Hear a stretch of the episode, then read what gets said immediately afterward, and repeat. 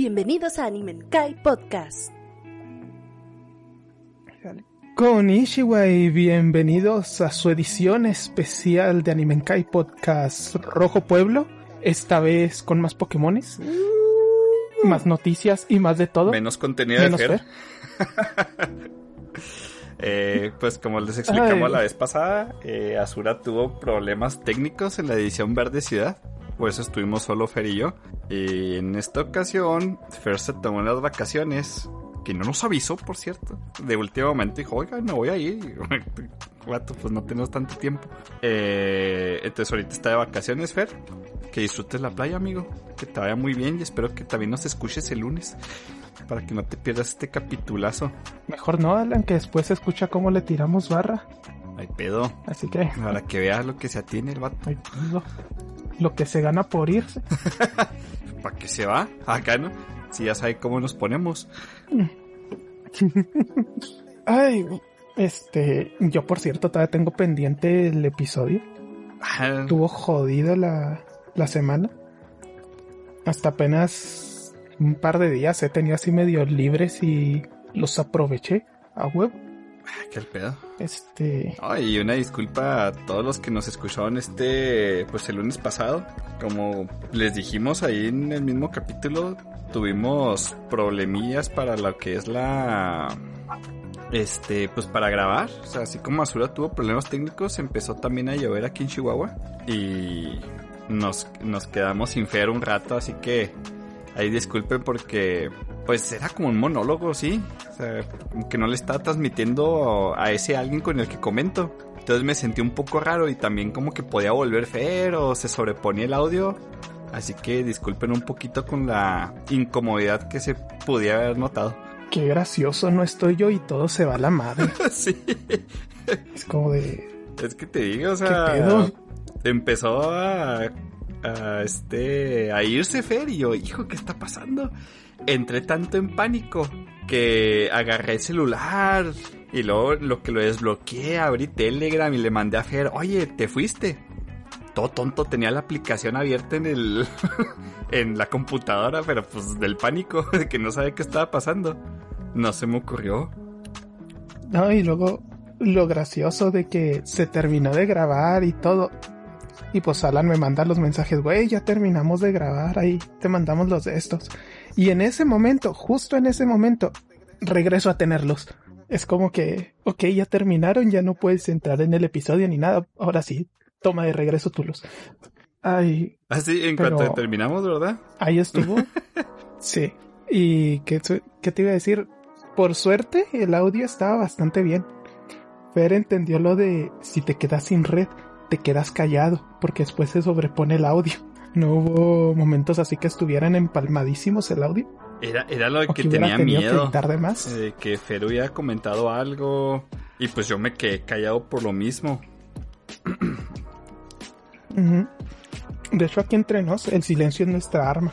Porque, te digo, los silencios los puedo recortar fácil. Y esto, espérate, ahora que estamos hablando de cosas técnicas, este, nada más, uno de los seguidores me estuvo preguntando de el güey quería grabar algo. Parecer quería dedicarse también a la grabación de audio y me pidió consejo Ah, de güey, ¿cómo, cómo le hacen? ¿Dónde empiezo? Si quieres lo dejamos para ahorita al final del episodio, ya que hayamos terminado las noticias y todo para... Bueno, ya no va de anime, ahora va de cosas técnicas para el que quiera quedarse a escuchar. un poquito de, de clases con Azura. ¿Qué tal, amigos? eh? Aquí también aprenden, se divierten, les pasamos ricura. Y no me van a dejar mentir, el que pidió la salsa la recibió.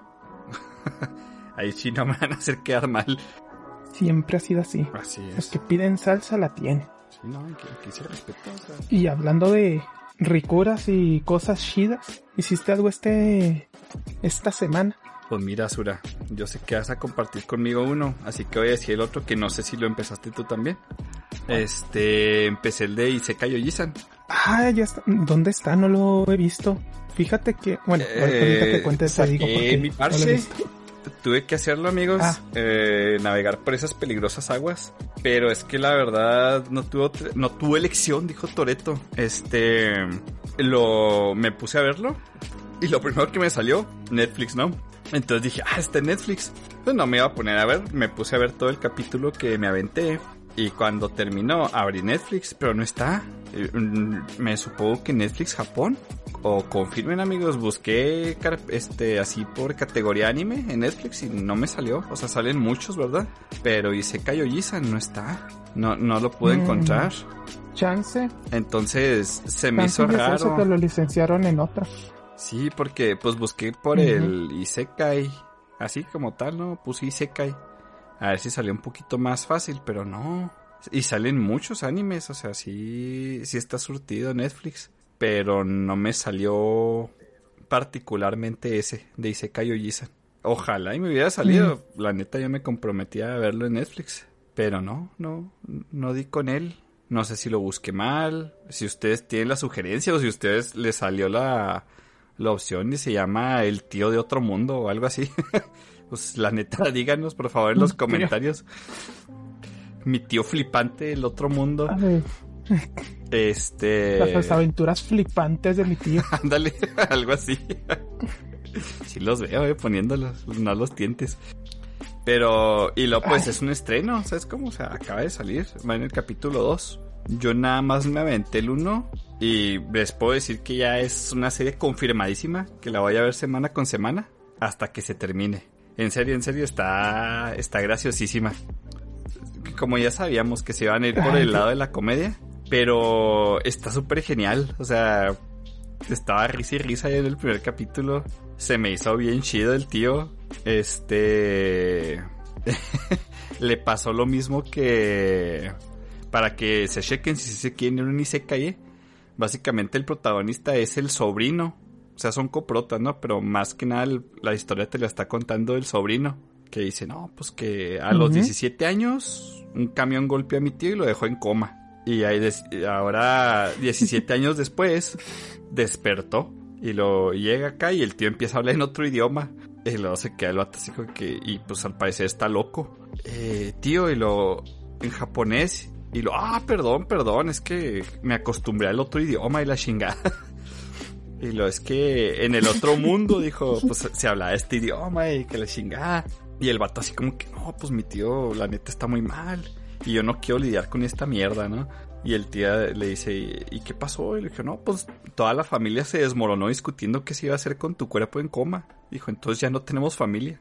Todos se separaron por tu culpa. Y el vato así como que se pone a, a apuntar en su, en su libretita todo triste. Y le dice, ah, es que te Ah. quiero comprobar que si vengo un Iseca y empieza a decir palabras raras. Y el vato, no, tío, pues es que te quiero decir que próximamente voy a tener que llevarte a otro lugar especial, apoyo de gobierno. Y en eso el tío así como que ya no lo dice en el idioma raro, sino que dice control de aire en japonés. Y se eleva un vaso y agua y los voltea y los vuelve a poner en el buró. Y acá el sobrino se sorprende y rompe la hojita. Digo, no, tío, pues vas a venir, vas a venir a vivir conmigo. y acá el pedo, el vato en chinga. Dijo, y así es como se me ocurrió ganarme la vida con los poderes de mi tío. Hacen videos en YouTube con los poderes. Entonces toda la gente así como que, ah, qué buenos efectos y la chingada. Y está muy gracioso. Porque el vato, bien triste, le dice que... Dice, oye, ¿y cómo te fue en el Iseca? Y dijo, no, pues la neta fue una vida muy dura. ¿Tenías amigos? Y lo, no, pues es que... No sé si sabes, dijo, pero en el Isekai todos son hermosos.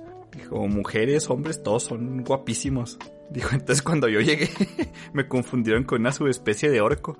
Y siempre me, me persiguieron para matarme. Y yo, qué pedo. No, Entonces dije, ah, no mames, qué culero. momento la tap. Ándale. Ah, qué, qué gracioso ese señor tan feo. acá. Pero así te ponen los del Isekai y todos bien preciosos. Y el vato bien, pues, ¿Cómo se, normalillo, ¿no? ¿Cómo se llamaba ese Isekai? Que también era de... Eh, el que les conté, el de Tsukimishi. Ajá. Sí, el man. del vato que es Sí, hijo de, de una pareja que nació en el otro mundo, que son hermosos y que se fueron al- a la tierra normal. Y después nació este vato, que sus hermanas también tienen apariencia de protas. Y nada más él, pues es normal, o sea, no está feo, pero es normal. Entonces, que la diosa lo tira por feo. y el vato se quiere vengar de la diosa. Sí. Quiero verlo. Es que se me olvidó el pinche nombre. Tsukimishi. Cuando acabamos el episodio ya no me acuerdo cómo se llamaba. Lo tenemos en el Kiwi, en el Kiwi de, de Crunchy. Ahí está luego, luego. O sea, en cuanto te metes a la página, Ahí lo busco, ahí está, lo busco. está el vato así como que a punto de tirar un flechazo de fuego. Lo vas a ver luego, luego. Das de cuenta que así le pasó Ah. al, al tío.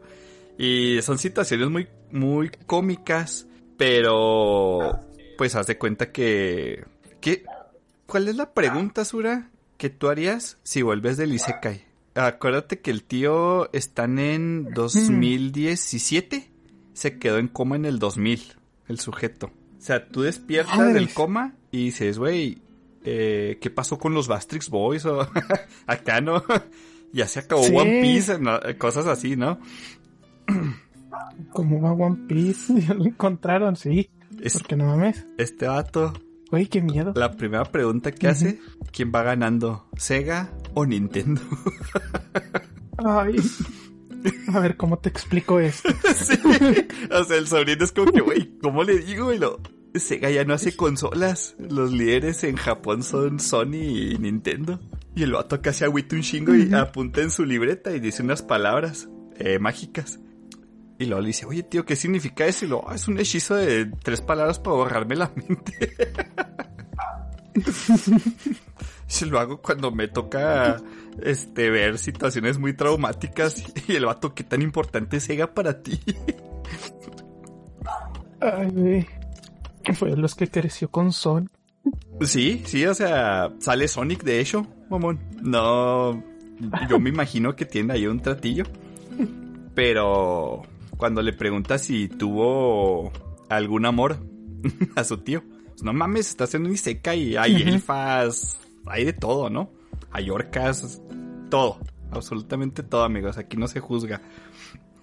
Y el vato de que, ah, dijo, mi primer amor lo conocí en primaria. Y el güey así como que, ah, cabrón. Dijo, y de hecho son dos. Y lo tú, ay, güey, se llaman Sonic y Tails.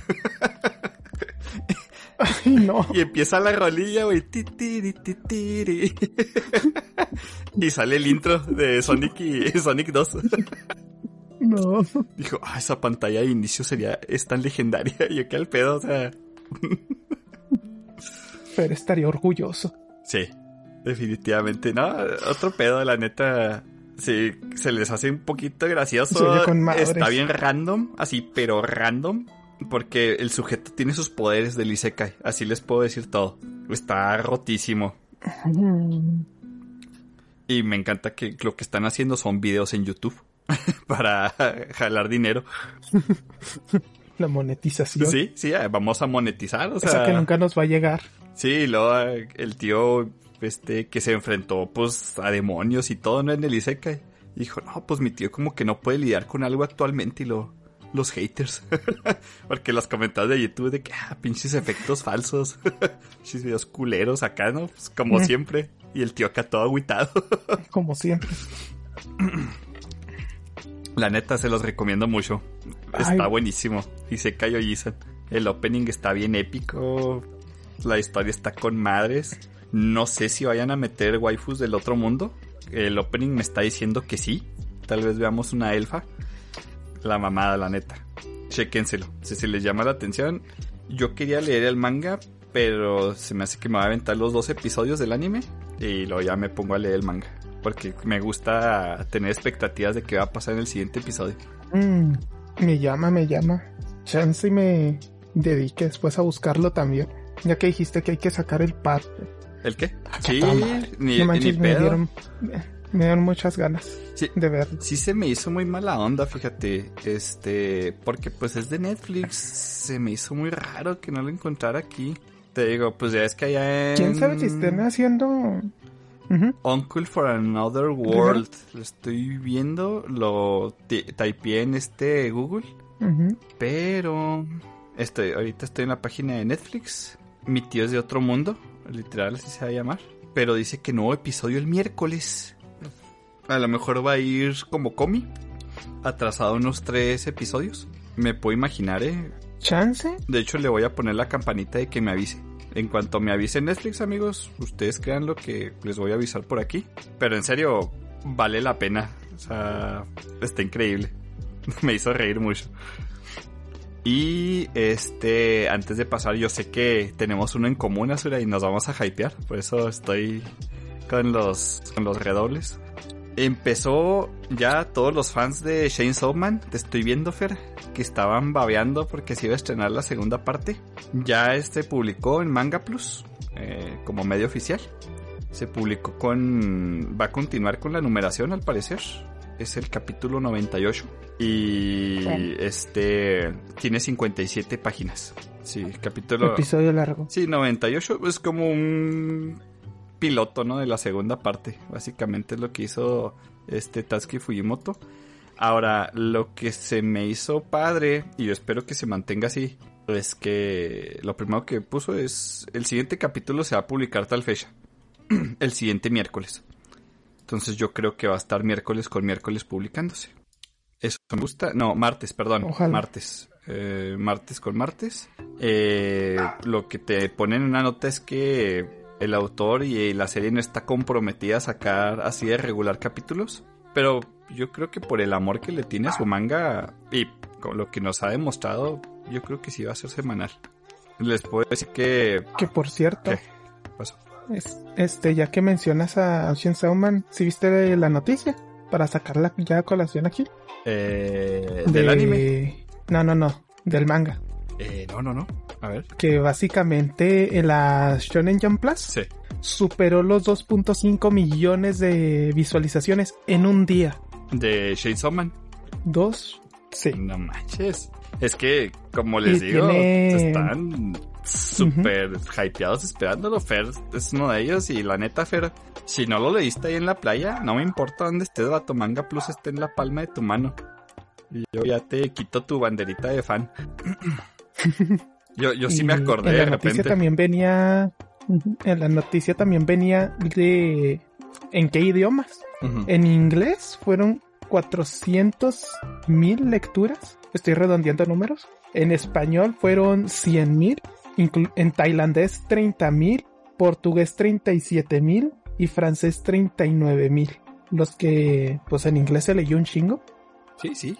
Casi medio millón. De hecho, pero supongo que también ahí es porque, por ejemplo, eso, a eso iba de que nosotros, pues, es que lo leímos directamente en inglés, ya ni siquiera lo buscamos en español a veces. Entonces, tal vez por eso también están infladas las de inglés. Pero en español, también 100 mil vistas en español son un chingo. Sí, no manches, es que te digo, todos estaban esperando esta segunda parte.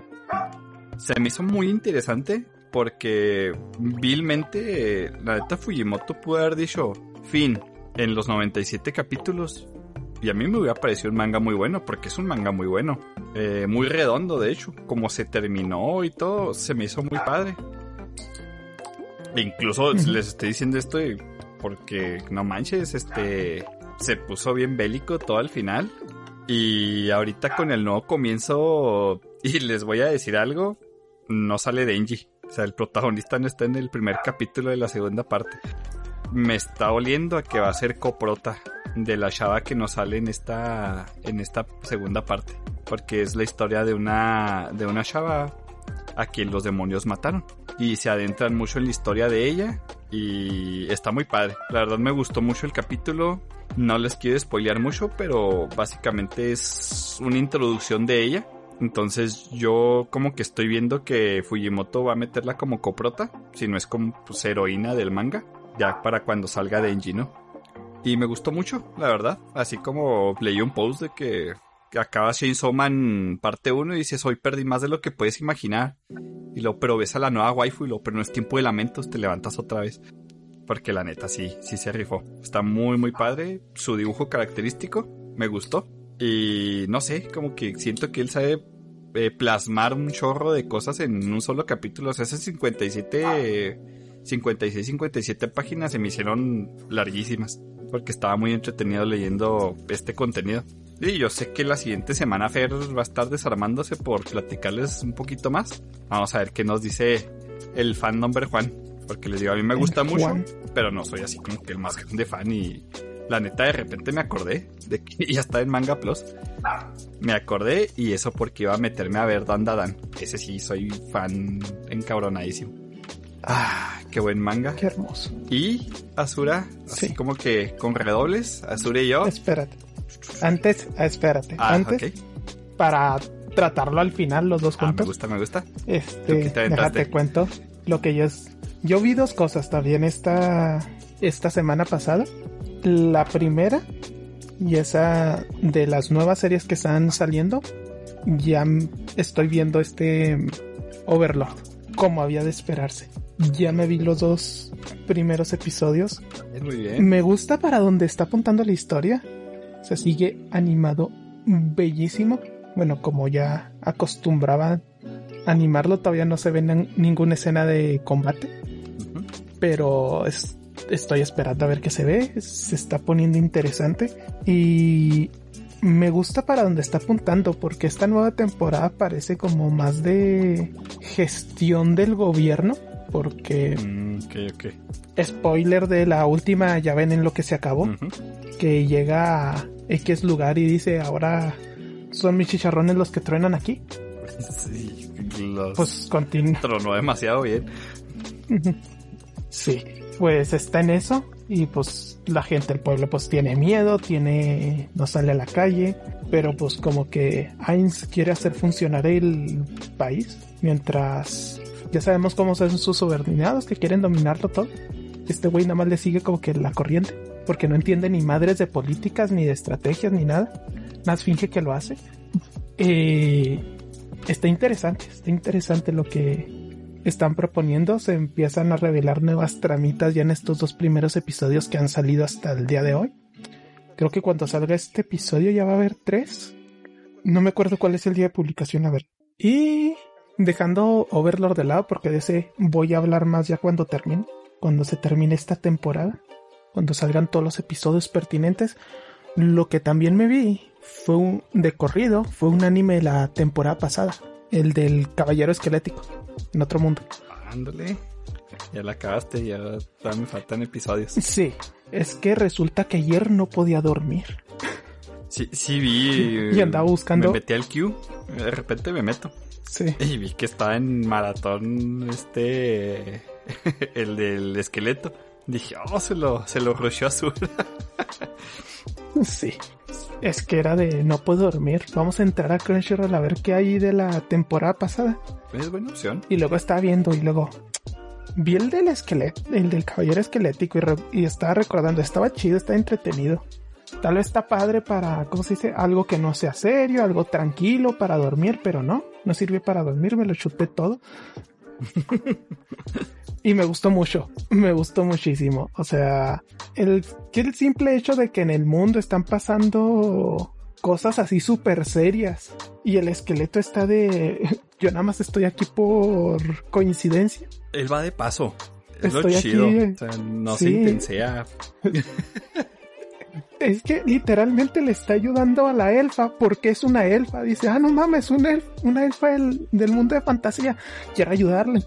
Vato, o sea. no porque tenga expresión. Cuando se pone a, a robarle el dinero del castillo, me cagué de risa. Sí. O sea, que la ve la elfa y el vato Sí. echándose los lingotes, saca un saco y lo que está haciendo y luego, "Oh, es que no puede reír su red, este, su red ilegal si no tiene dinero. Y el vato, verga, no se la va a creer y lo, bien pensado, Arquilo, a huevo. y yo, que el pedo. A huevo. Él nada más quería el money. Saqueando en chinga todo. Es que, es que es eso de que el pinche prota pues dice, pues era de un juego. El invento de la maldición, que tiene una maldición también de que es como de, pues no tenemos cómo pagarte, pero tal vez te podamos decir cómo ayudarte con lo de tu maldición. Ah, Simón, acepto. Termina de hacer toda la quest y todo, y luego, ahora sí vas a poder ir al manantial. ¿Qué manantial? El de tu maldición. ¿Cuál? Sí, o sea, se me hizo una Y así es el- coincidencia bien que pedo.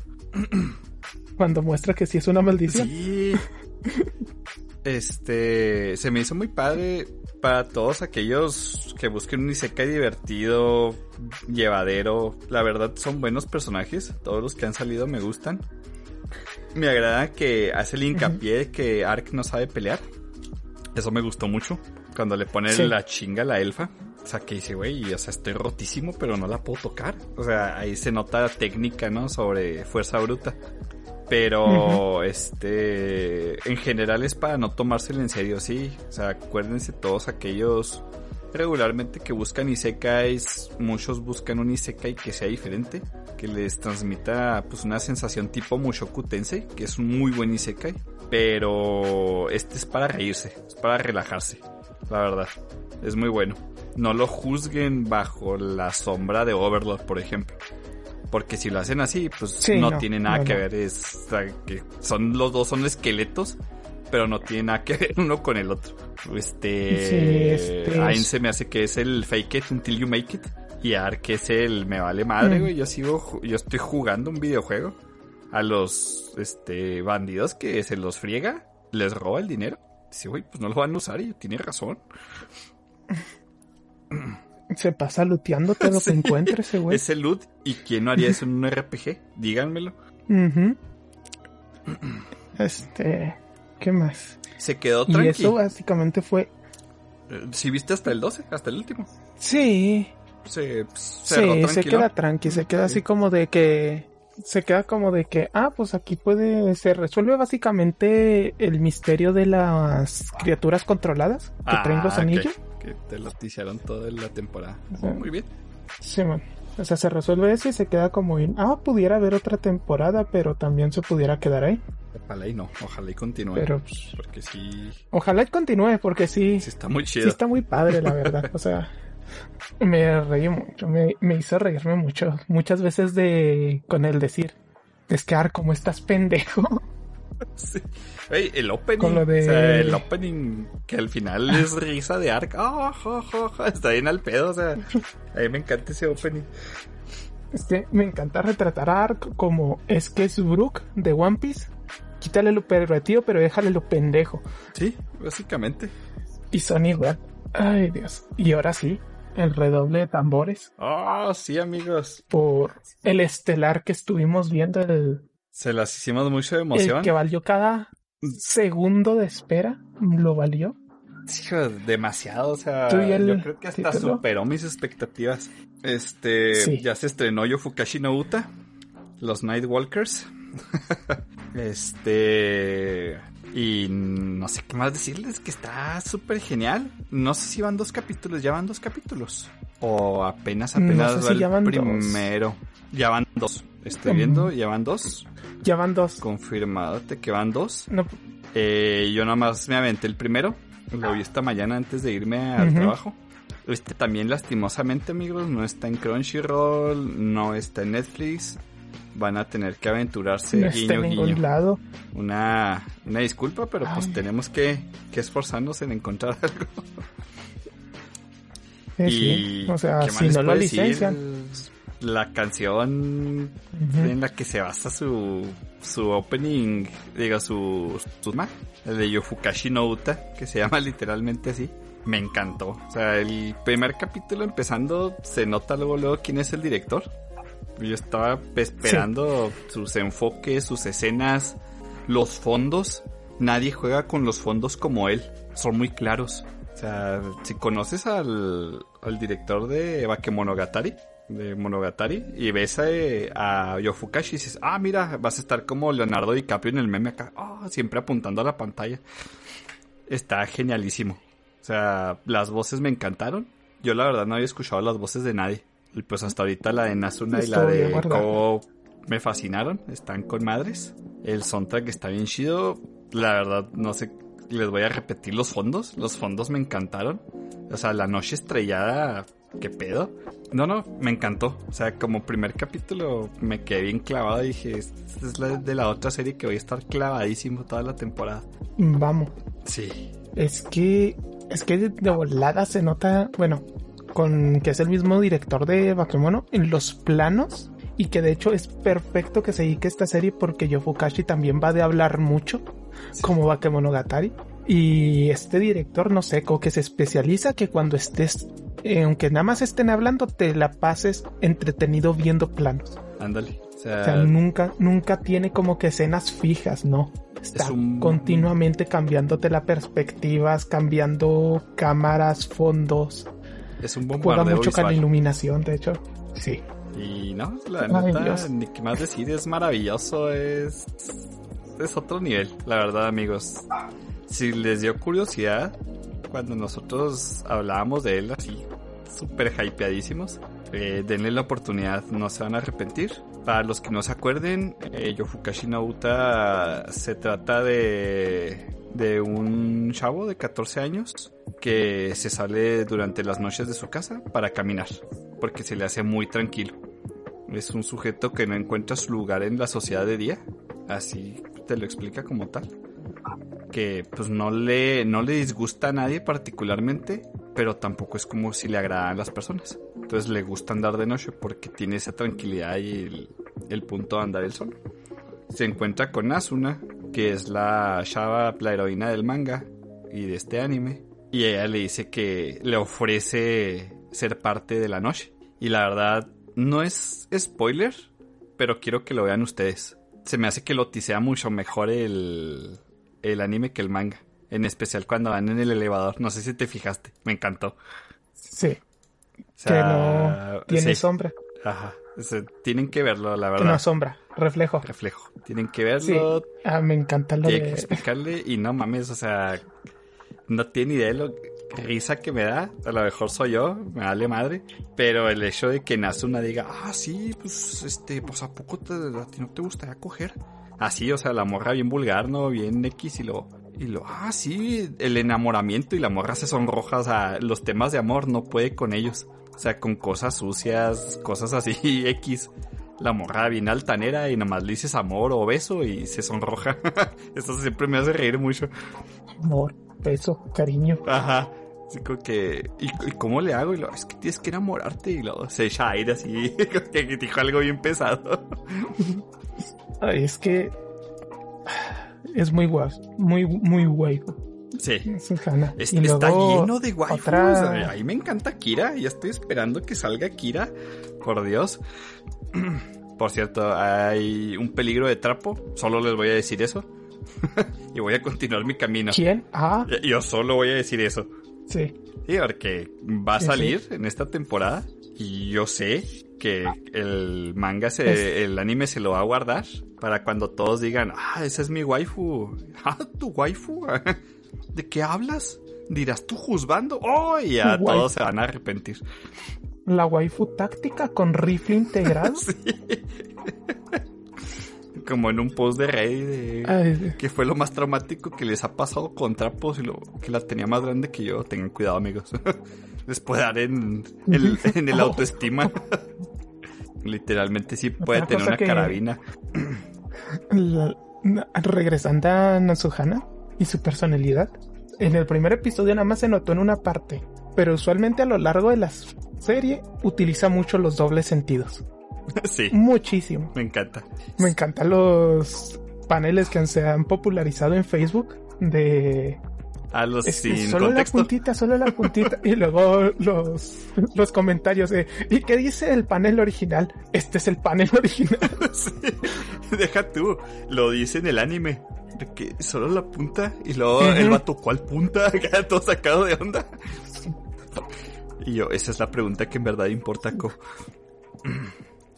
Ay, Ella no es el trapo, por cierto, ¿eh? Para los que estén que- pensándolo, no, el trapo está muy escondida. sí, Yo sí me no sorprendí. te lo ves venir. No me pudo, porque en lo personal no era waifu mía, la verdad. Si hubiera sido waifu mía, yo se los confesaría. Pero salió y pues vi su personaje y dije, ah, mira, porque no era como mi tipo. Bueno, no es como mi tipo de waifu. Nace una, mi tipo de waifu a gritos. Akira, no manchen, yo me arrodillo ante la grandeza de Akira. La detective, ni qué les digo, la neta. me arrodillo y me doy un cabezazo contra el suelo, el doguesa superior acá. Es que no manches, no puedo contra ese personaje. Me encanta. La detective es la mamada. Te digo, es- me juzgaste. No, no mames. Me, ju- me juzgaste al principio. Al inicio. ahora, ¿Quién se ríe?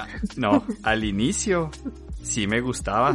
Pero decía, güey, es que sus ojos. O sea, yo nunca te dije que, era que, que no era mi waifu. Yo nomás te dije como que, oh, es que... Pues ya ven, amigos, muchas veces no quieres agarrar la pala y seguir haciendo tu agujero. Pero pues no tienes de otra.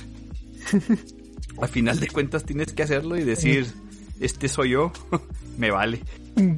De hecho, hablando de waifu, que Natsuhana es muy waifu, yo más que verla como waifu es como de las que digo, güey, yo quiero una persona así como amigo. Es que es compa. Porque sé que Sí, con sí, una es que sí, persona sí, así no te vas a aburrir. No, no manches, pues desde el principio ella es la que le pone el sabor a, a las noches. Que de eso se trata, amigos. Son paseos nocturnos. Créanme que más adelante va a agarrar una trama. ¿Y qué trama, por cierto? Le continúa Las el manga. tramas. Eh, una disculpa, Sura. Es que la verdad, yo pensé que tenía 10 capítulos como máximo. Tenía 27. Pinche madre. Me metí. Pero, último capítulo, 130 y tantos. Yo voy, voy en el 109. ¿Cuándo pasó esto? Eh, pero me alegro mucho. Sí, es que- Se puso intensísimo. La trama. No, no, me encantó. O sea, ahorita si quieren más adelante platicas un poquito más, pero wow. O sea, simplemente wow. Se me hace que este autor tiene mucho talento. Y eso que creo que su primer manga sí es manga, ¿eh? El de los dulces. El de Agashi Kashi. Dagashi Kaishi. Así que este Nasuna es la reencarnación de la de la Shah de los dulces, con menos trama, pero es ella. Ella también hablaba mucho en doble sentido en Dagashi, si no, mal recuerdo. La verdad lo vi por ella, no crean que lo vi por los dulces. Una confesión. Pero no, amigos, neta, Mm, se me hace que, que es de lo mejor. Yo sé que está Overlord, por eso no voy a decir que es lo mejor de la temporada, obviamente. Pero sí voy a decir que es de lo mejor. Yofukashi es que si es imperdible. Es que si te gustan las comedias románticas, esta es la comedia romántica. Anda. Porque, bueno, me gusta mucho la trama para donde va porque es de eh, Go, que es de, güey, es que me quiero enamorar de ella, pero no sé qué chingados es el amor. Sí, eh, es- eso es lo más Y eso interesante. me gustó un chingo. Sí, sí, pues, básicamente es eso. O sea que, pues ya les hemos explicado Bueno, un en- poquito de la trama y les dijimos que era de, de que Kou este, fingía, o no fingía, pero quería encajar en un medio normal, en donde a él pues, no le interesaban sus compañeros, lo que decían, lo que platicaban. Él se sentía desconectado con ellos. Pero el sujeto era tan bueno en su jale que caía bien. Era muy agradable. Entonces, al punto de que lo que nunca le pasa a los protagonistas de comedia romántica, eh, una chava de su salón se le confesó. Porque le gustaba mucho él, su forma de ser. Pero el sujeto le contestó sinceramente, lo siento, pero es que la verdad es que yo no sé cómo funciona las citas o el concepto del amor, ¿no? Y la chava se lo tomó como, pues al parecer un insulto. O sea, yo diría que lo tomó como rechazo, pero para mi parecer, como reaccionaron todos, fue como que la insultó, no sé, le escupió. Se me hizo muy exagerado, la verdad. O sea, como... ¿Quién sa- es que quién sabe cómo funciona la psique de los japoneses en eso. O sea, quién sabe cómo lo ven ellos. A lo mejor Porque es el para- típico para nosotros de... es como- Se te confesó una Ujú. chava, ¿cómo estás estúpido? Pues no, o sea, si no te gustaba, pues no te gustaba, ¿sabes cómo? Que de hecho, aquí siempre está la lectura de, güey, ¿qué haces si a alguien que no te gusta te, como si se te dice que vas a salir, pues la vas a rechazar? Y siempre se ve como la víctima, la persona que se confiesa, pero a veces, muchas veces no se piensa que en el que rechaza también está diciendo, güey, es que no quiero rechazarla porque se va a sentir mal y todo eso, pero es que no me gusta. Exactamente. Ahí O sea, también hay como que, la decisión más sana es decirle que no, Sí. ¿sabes cómo? Aunque, pues, le vaya a doler, aunque, pero es la verdad, o sea, no es una mentira. Por eso, amigos, aquí un consejo más de sus tíos Animenkai. No se confiesen en público. Nunca hagan eso, o sea, nunca lleven una pancartota, música y que haya mucha gente. Porque es expresión social. Y si quieres que te responda sinceramente, ya sea un sí o un no, que no sea por presión social, ¿sale? O sea, mejor que sea un no privado y que digas, ok, me esforcé, tú lo diste todo por ella, tú te esforzaste, sacaste el corazón como campeón y pues perdiste, a veces se gana, a veces se pierde, pero nunca lo hagan con ese afán porque sí he visto que lo hacen con ese afán, como de cómo me va a decir que no. Y aquí voy a decir, eh, igual nunca la van a escuchar y después lo escuchan y me funden acá. a una compañera de generación de mi universidad pasó el examen de sinodales porque llevó a toda su familia. Porque los sinodales sintieron mucha presión el no pasarla. No, ya con eso les digo todo. O sea, imagínense, llevó su familia, la abuela, la tía abuela, el primo segundo, o sea, literalmente en un, una sala de espera llena de gente, pero mucha gente. Entonces como que los examinadores sintieron feo reprobarla, porque estaba para reprobar, eso se los digo yo. Es decir, la reprueban y salen. Ajá, Tres así como que, de- ajá, entonces esa presión social la hizo pasar.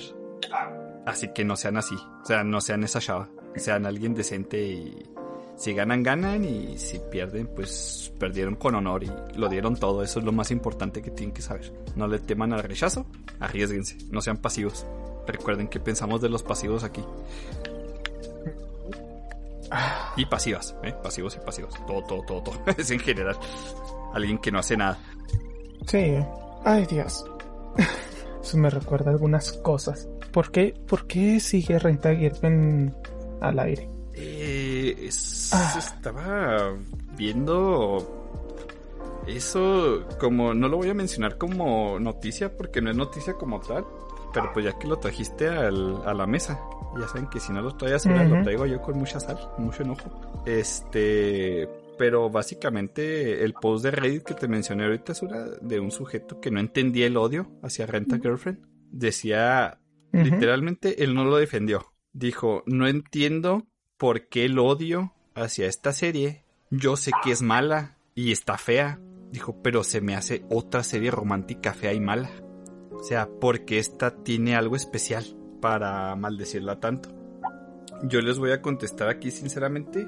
Hay series románticas malas. Hay series, este, comedias románticas que siempre caen en el cliché. El protagonista tonto que no se da cuenta, el ay, te amo, ay, yo también te amo, y a todos nuestros amigos, o sea, esas estupideces, ¿verdad? Que pues aquí los clasificamos a lo mejor mal, ¿verdad? Pero se les llama así como que, ah, es un prota princeso. Este. No es que Renta Girlfriend sea especialmente mala, es mala, pero lo que a mí se me hace que cae demasiado es en lo mismo. O sea, ya les habíamos explicado esto, ¿verdad? Que si ven la primera saga de Renta Girlfriend, este, ya leyeron los, los más de 200 capítulos que van hasta ahorita. Porque el protagonista no ha avanzado. Lo que buscamos en una serie en un este, en un anime, manga, cualquier formato de entretenimiento, es un avance, una evolución de los personajes.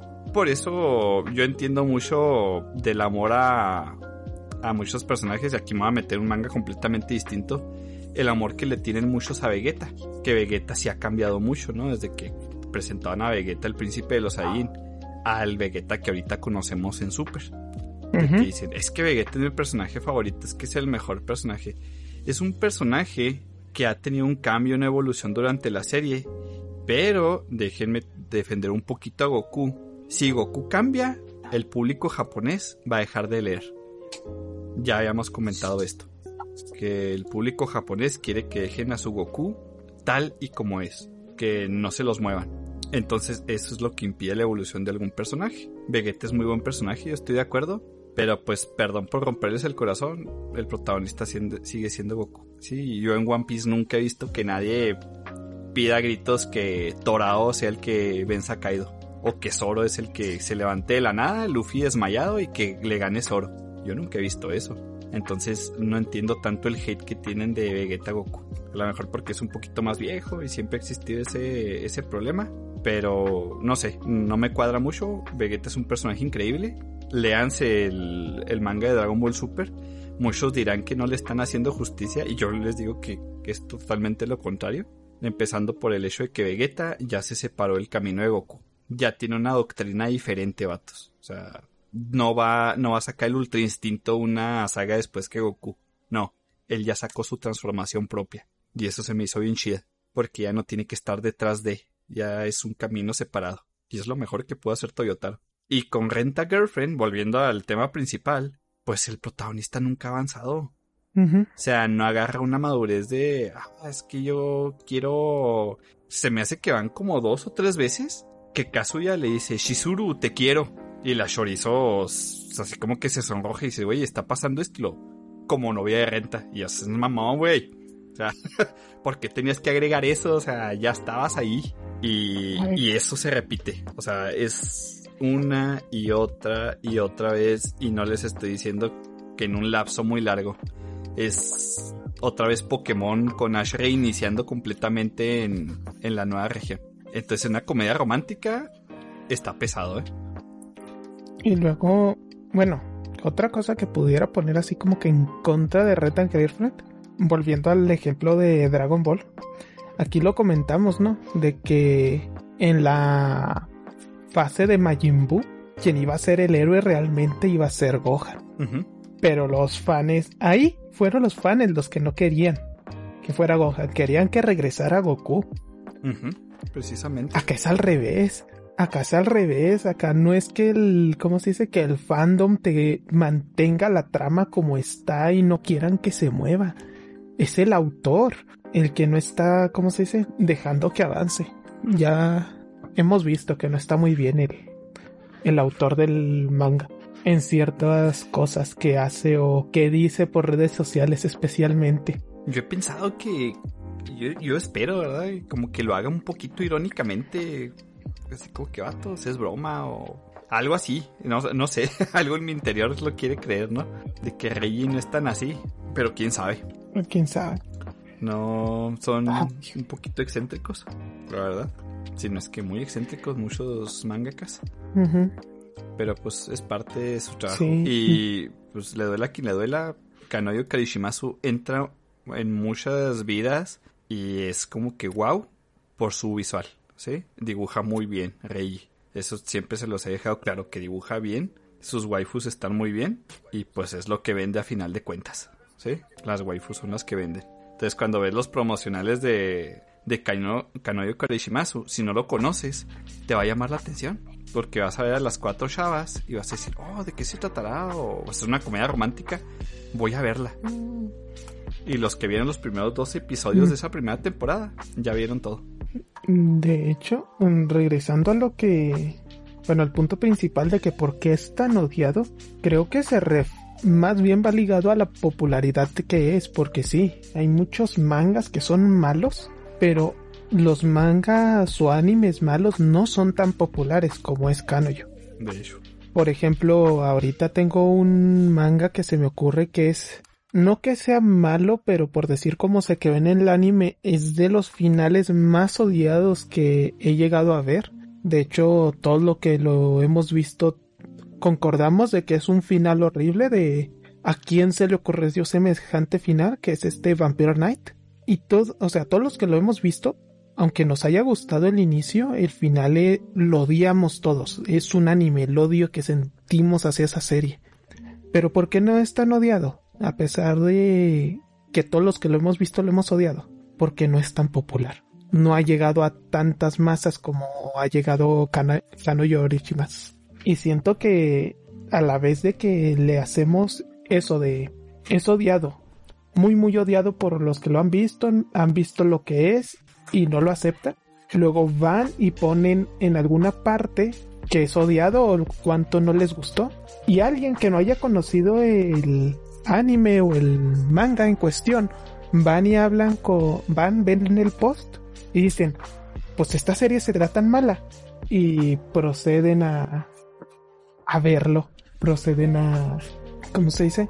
A conocerlo y que Kano Yorishimas se vuelva más conocido todavía. Entonces es como de la serpiente que se muerde su propia cola.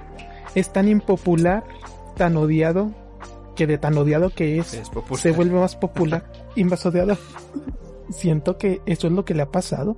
Tristemente, pues en los ratings y todo eso, pues parece como que es muy visto y van a decir, ah, pues está siendo un éxito, vamos a seguir sacándolo. y Reggie sigue pidiéndole dinero a sus fans para hacer más cosas, así que, pues bueno.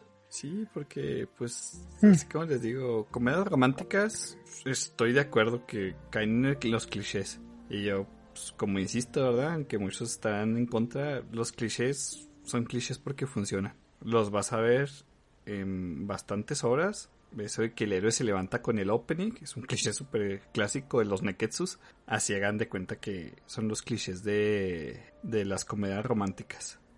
Entonces sí amigos, la verdad Renta Girlfriend mi odio hacia él es que me hizo perder mucho tiempo, la verdad.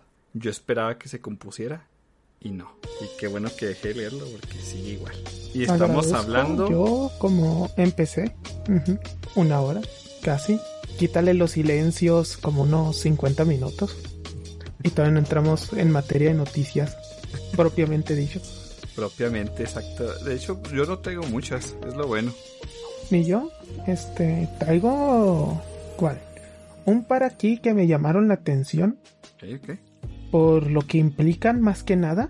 Ah, voy empezando. Básicamente la primera es de que Suecia ah, básicamente ha perseguido una, una página de manga pirata que se llamaba Mangabank. ¿Cuál era el punto aquí? Que Mangabank era una página que ofrecía mangas pero como que en japonés, ¿sí? Entonces era como que él directamente, pues como se publicaban ahí los mangas, pues Suecia y todas estas editoriales de manga no veían, como se dice, parte de sus remuneraciones, porque para qué vas a pagar si lo puedes ver ilegal por otros medios, ¿verdad? Como comúnmente lo dice la chaviza que no sabe cómo funciona el mundo todavía. para qué voy a pagar si lo puedo ver gratis. Ok. Entonces, ¿qué es lo que pasaba aquí? Al principio era como de que le lograron tumbar Manga Park la primera vez, luego volvió el autor a subirlo, pero se estaba él, para que no lo arrestaran, se estaba guiando en un vacío legal, de que él estaba alojando todo en China, sus servidores estaban en China, pero no ofrecía el servicio en China. Entonces, básicamente en China no está haciendo nada malo. En China no está rompiendo leyes de autor porque su página no funcionaba en China. Pero ya como un, un poquito más de tensiones como que públicas, pues Suecia hizo que China procediera al arresto de este Madres. de este hombre. Y es lo que me, lo que empecé a pensar es de, si Suecia se pone las pilas, puede no solo hacer esto en Mangabank, sino en todas estas páginas que nos proveen de mangas y todo eso. Aquí lo que sí vi es que como que había especial énfasis porque estaba como que los ofreciendo el servicio a Japón, lo cual se traduce directamente en que Sí, pues la las ventas en van a bajar. Japón. Ajá, sí. Ajá. Las ventas ganas porque dicen, ah, pues según esto con las visitas que tenía en la página y por la lectura que tenía de los mangas, dicen, pues casi 28 miles de millones de yenes se perdieron en, en ventas. Ese siempre me ha pa- parecido un argumento de que, ah, pues como toda esta gente vio el manga, es tanto dinero que perdimos. Y ahí siempre he sido como que eso no es un argumento de verdad porque muchas veces si tienes que pagar por algo, y esto me pasa últimamente con los videojuegos, que pudiera descargarlos ilegalmente, pero no me nace, entonces si los jugara ilegalmente, por decir, me descargara eh, un triple A, ah, no sé, el Halo Infinite, para jugar la campaña. ¿Eso significaría una venta menos? ¿O es que sim- simplemente no tengo los medios de comprarlo? Entonces ni siquiera es una venta menos. Porque ni siquiera planeaba gastarme ese dinero en videojuegos. Mm, Es como que puede que la hayan visto, o sea, los que hayan visto esta página lo vean porque están gratuitos. Pero si les hubieran puesto el manga delante y toma, solo son, no sé, ¿cuántos son? 100 yenes lo que vale. Son 100 yenes. El güey diga, ah, pues es que no me interesa realmente verlo. Entonces, las vistas no necesariamente son, ¿cómo se dice? Compras perdidas. Incluso podría tomarse un poquito Aquí- como este, Sí. publicidad, ¿no? Digo yo. Eh, ya me ha tocado que leo una obra que no conocía y me gusta tanto que la compro. Y aquí están mis mangas de prueba. Yo me encantó de en cero. No lo podía tener aquí en México porque no estaba publicado. Pero adivinen que lo trajo Panini de forma legal y estoy al día con los tomos. Tomo que sale, tomo que compro. ¿Por qué? Porque me gusta tanto la obra que quiero tenerla aquí y apoyar al autor. O sea, es bueno. Tienen los medios, la verdad, amigos. Háganlo. Así como dice Sura, ¿no? No me nace, van a llegar en ese punto. Que está viendo ya Sí. las nuevas formas de piratería y las cosas que traen a veces ocultas los, los videojuegos craqueados. y si te da cosita. sí, dice, Sí dan vato, miedo, sí dan no miedo todo es gratis en la vida. Y yo, verga, sí es cierto. Qué miedo. Sí, sí. Los mm, principalmente vamos a ponernos tantito técnicos. Los cracks de muchos videojuegos son virus para convertir tu computador en una computadora zombie. Tú no vas a notar nada, para ti va a funcionar normal, pero tu computadora puede funcionar para hacer ataques masivos Sí. a determinadas IPs y tumbar servicios. Entonces, puedes que indirectamente estés apoyando, no sé, que secuestren alguna, ¿cómo se dice? Alguna red o algún servicio de algún lugar. O sea, no es gratis, te está costando, pues, eso, recursos de tu computadora. Y lo peor de todo es eso, que tú como usuario, pues no lo vas a sentir. O sea, son como los asintomáticos del COVID. Para ellos no ha, no ha pasado nada. Pero en ese transcurso, quién sabe cuántos más han desmadrado por no guardar, ¿cómo se dice? Las medidas de seguridad. Así que, gente, Siempre acuérdense de ese. Eviten el uso de la piratería. A, a mí me abrió los ojos, eh, eso de. ¿Tú crees que ellos te dan algo gratis? Yo, es el típico que ganas tú. sí, Y siempre pregúntenselo. eh, y para ser justo, la verdad, PC es lo que se gastan en componentes, en el almacenamiento, etcétera, se lo ahorran en juegos, eh. Yo soy pocas veces de, ah, este juego es día uno para mí. No soy tan así. Antes sí, a lo mejor ya, ya estoy más grande. Qué triste. Eh, Sí tengo juegos que son día uno, ¿eh? Por ejemplo, God of War Ragnarok, aquí se los digo. A mí me acaban de avisar, Asura, mi triste noticia, necesito un PlayStation 5 para septiembre. Yo me lo prometí a mí Ah. mismo y le dije a mi hermano, le dije, wey, el Play 5 lo voy a comprar cuando salga el God of War Ragnarok. Ya salió la fecha oficial, septiembre, dije, ni pedo, el septiembre voy a tener PlayStation 5. Entonces, hay, hay juegos, ¿verdad? Pero regularmente un juego así que, wow, ya salió este juego, eh, ya jugaron y yo, al chile no, a lo mejor en un año que esté barato. Y así, así me tienen a mí. Eso mismo, eso mismo me está pasando con el Elden Ring. Y La verdad, puedo esperar perfectamente a una oferta. En Sí. especial porque estoy con el Dark Souls 3 yo, personalmente. Y quiero que siga el Sekiro. ¿Y sabes con cuál también va a retrasarse poquito? El, el, Low- el Sunbreak del Monster Hunter. Va a poder especia- esperar un rato. Todavía me estoy pasando el High Rank. Ya cuando diga, ah, ok, ya me acabé, ¿cómo se dice? El juego base. Ahora sí véngase para acá la expansión. Que, ¿cómo se dice? Tampoco es como si le faltara mucho contenido al juego Es base. que, la neta, También puede entretener unas 50 horas más. una realidad de también los jugadores de PC es... Tenemos demasiados juegos, amigos, en la biblioteca. y yo empecé tarde, la verdad, en el mundo de PC. Fue cuando me conseguí una computadora más o menos. Una laptop. Y dije, ah, al fin puedo comprar juegos. Y estaba bien orgulloso cuando tenía, en serio, 11 juegos en Steam. Decía yo, no manches, 11 juegos. Tengo un chorro. Vatos, la neta, tengo demasiados juegos. Y muchos no los he empezado. O sea, cuando hay venta, me digo a mí mismo maduramente, Alan, tienes como 5 juegos pendientes. O sea, no los instalados, no los que tienes comprados, no pendientes, o sea, que, que ya estás jugándolos y todavía no los has pasado. Entonces dices, ¿para qué voy a agregar otros tres? A menos que sea un lanzamiento muy importante, reitero. Monster Hunter Sunbreak, para mí, fue día uno. Ya lo pasé. Me falta el postgame. Y les puedo decir que es glorioso. Es lo mejor, por si. Eh, Estaba justo viendo mi lista de juegos de Steam, o sea, los que no te, los que tengo sin categoría, que no los he metido ni que ni entran en mis favoritos, pero los tengo ahí en la lista. Mi lista es de 204 juegos. No he jugado ni la mitad. No, no manches. Y a veces es como, uy, ¿para qué quieres comprar juegos nuevos? Ahí tienes como un montón. De hecho, por ejemplo, uno que me regalaron y lo tengo ya en la lista ahí de pospendiente algún día, que es el Batman Arkham City. Ay, lo tengo que. Deja tuyo el Arkham, este. Asylum. O sea, yo no he pasado ni el uno. Y es como que hay mucho, muchas veces es barato, muy barato. Muchas veces he conseguido juegos que son triple A a 26 pesos. 26 pinches pesos, nada más porque hubo oferta. Si no me equivoco, el juego que conseguí ese precio fue el, en Shadow of Mordor a 26 pesos. Un juego creado por. ¿Quién fue la compañía? Monolith. Ubis- Monolith. Warner Brothers. O sea, Está. Ujú.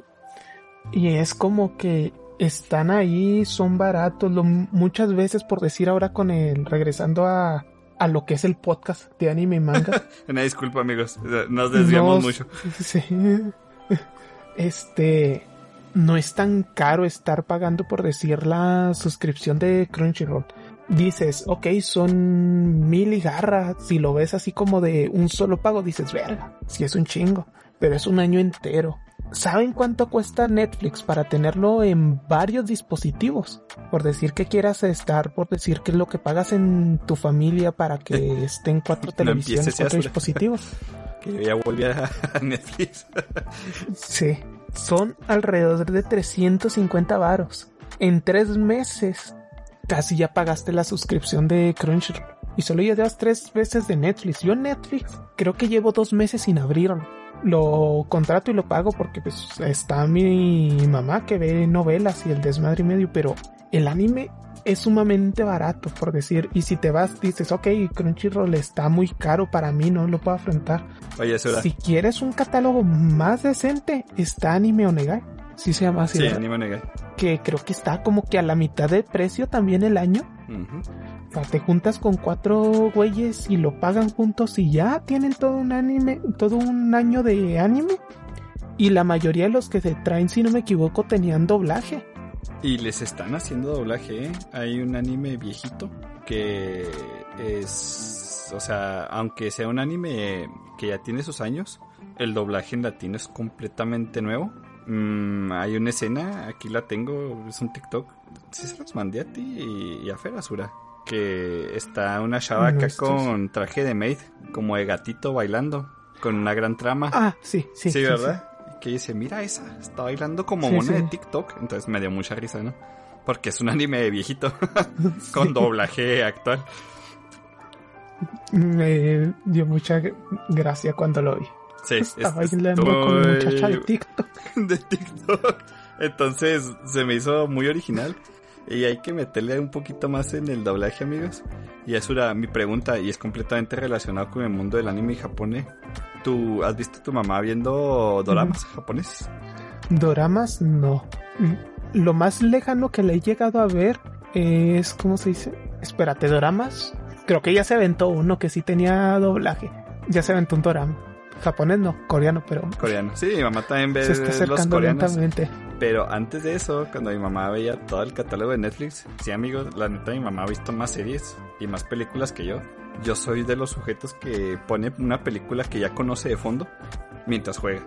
Así uso Netflix, Prime, lo que tengo, ¿no?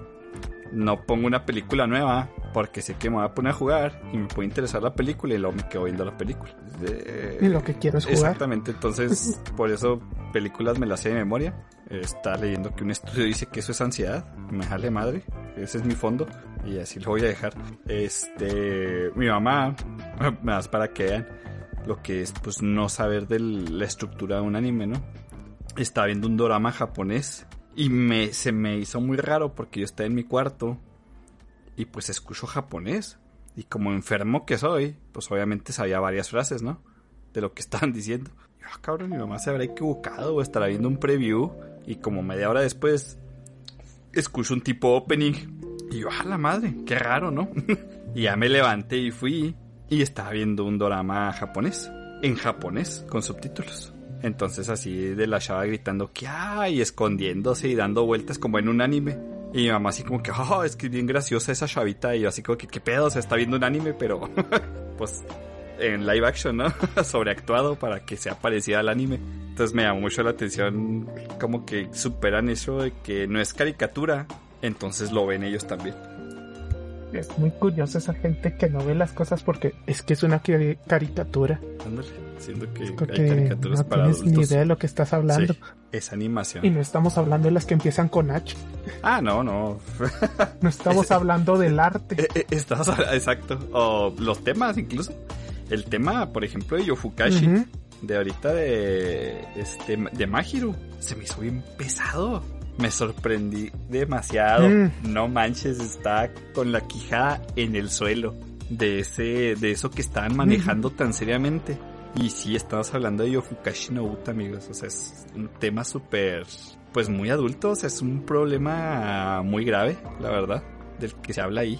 Y estamos diciéndoles que esto empezó así bien, bien, bien, bien, como una comedia romántica, ¿eh?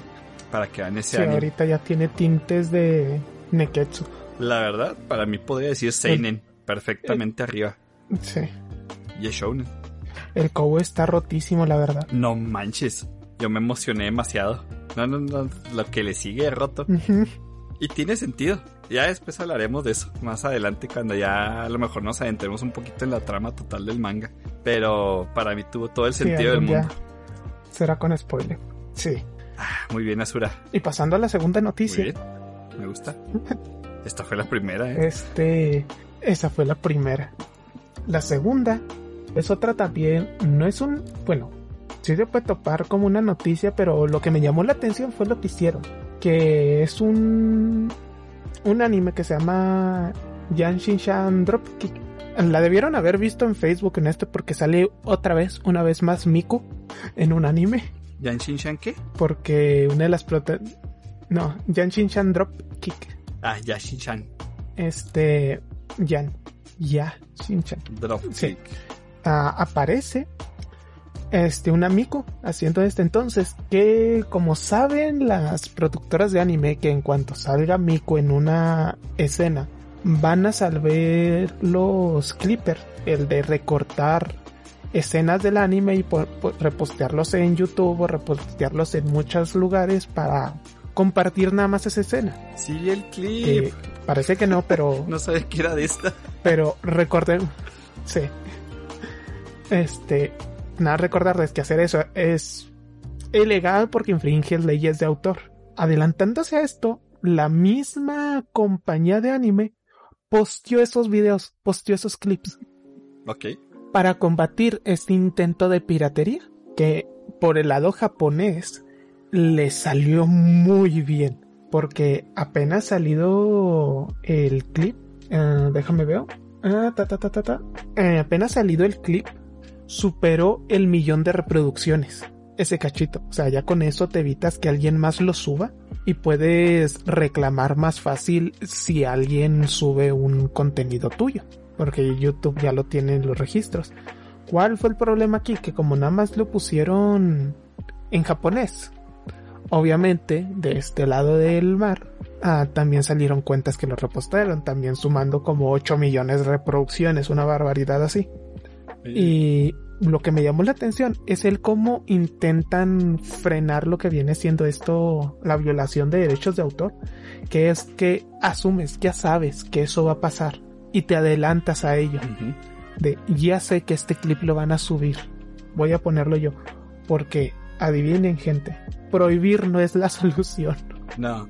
Aunque prohíbas algo, este, van a salir, van a salir los licas, van a salir gente que lo puede pone. Yo siempre he sido más del, del lado de no intentes frenar la causa, sino minorizar el daño que te va a causar. Por decir aquí ya minorizaron los daños, de que es que ellos ya se van a llegar eh, las ganancias que va a generar ese clip. Ese clip que alguien más iba a subir y posiblemente esa otra persona se iba a llevar esas ganancias por haberlo subido antes que nadie. Ellos ya se adelantaron. El minimizar los, ¿cómo se llama? No son riesgos. ¿Los daños? Ajá, los daños. Básicamente, Sí, porque lo más correcto. es, de hecho, esto me recuerda mucho. Voy a salirme otra vez de Animenkai. Ahora vamos a Politenkai. Oh, Podcast. Este, básicamente esto también pasa con el mundo de las drogas. Estados Unidos lleva quién sabe cuántos años dedicándole mucho de su presupuesto a combatir las drogas, a, combatir la producción de drogas. Lo único que ha conseguido con eso es que cada vez se hagan mejores drogas Cambian. y que sean más caras, entonces les da más valor. Y otros países, no me acuerdo cuál exactamente, se dedicó a la prevención de daños, poniendo clínicas de, ¿cómo se dice? Para rehabilitar gente. esos países bajó el consumo de drogas. Y los que ya eran adictos tuvieron ayuda para dejarlas. Mientras acá nos estamos matando. Sí, sí, este... Eh, Y hasta, perdón, ¿verdad? Pero yo creo que hasta los vuelven más Mm. creativos en el formato en el que salen Sí. y cómo venderlas, ¿no? No estamos diciendo Bro, que estemos a favor Estados- o Sí. uh, legalícenla. No, la verdad es que Sí. no, ¿verdad? Pero mm, pues ya se ha visto la pelea en contra de. Ya vemos lo que hace. De hecho, hablando de eso que los vuelve creativos, güey, crearon una variante de marihuana que crece bajo el mar, bajo el agua. Las tenían en sus peceras, sea, ¿no? O sea, la pueden plantar debajo de un río, eso no lo ven los aviones. No lo ven nada y crece perfectamente. Entonces es como, tú le vas poniendo, ok, cerraron las fábricas grandes de que producían alguna sustancia, ok, ¿qué vamos a tener que hacer? Este, muchas fábricas pequeñas. Entonces disparas la, los laboratorios, esos mini laboratorios, como el que se veía en Breaking Bad, que tenía su mini laboratorio y ahí creaba sus drogas el güey, Heisenberg. Eso pasa, o sea, si les quitas algo se van a poner tan creativos que van a inventar una mejor cosa. O sea, las limitaciones que le vas poniendo simplemente los mejor. Este... Y empezaron a hacer un desmadre. Ah, no me acuerdo cómo se llama un mini documental que vi sobre eso que me quedé, güey, no mames. Por ejemplo, con el tiempo, o sea, antes las metanfetaminas necesitaba ser una sustancia más grande. Con las prohibiciones, la reducción de laboratorios y todos esos, tuvieron que desarrollar una variante que fuera más potente y más pequeña. No. Entonces potenciaron más las drogas. y es como ustedes sigan ponle- poniéndoles trabas que encontrar el veneno siempre encuentra cómo surgir. Y lo mismo va a pasar aquí, o sea, lo que puedes hacer tú como, por decir lo que pasó con Crunchyroll y la serie de Ruby, a mí me sacó de onda completamente que los primeros tres episodios están gratis en YouTube. Pues es buena Con los subtítulos en español, si quieres verlo. Ajá, y lo publicó Crunchy. Eso es interesante. Adelantándose a... Es que está bien, porque te digo, en cierto punto, cuando a ti te gusta algo mucho, empiezas a comprar mercancía, empiezas a comprar el producto como tal. Este, claro que no estoy diciendo general, ¿verdad? Todos lo hacen. No, hay gente que sí dice, no, la verdad, por no pagar, yo lo que sea, ¿no? Pero no sé, es... me dice mi hermana, es que tú ganas dinero. Le dije, sí, pero llegó un momento que no ganaba. Le dije, y sí tenía Y que buscarle. De todos modos, ahora ya tengo. Dije, puedo contribuir.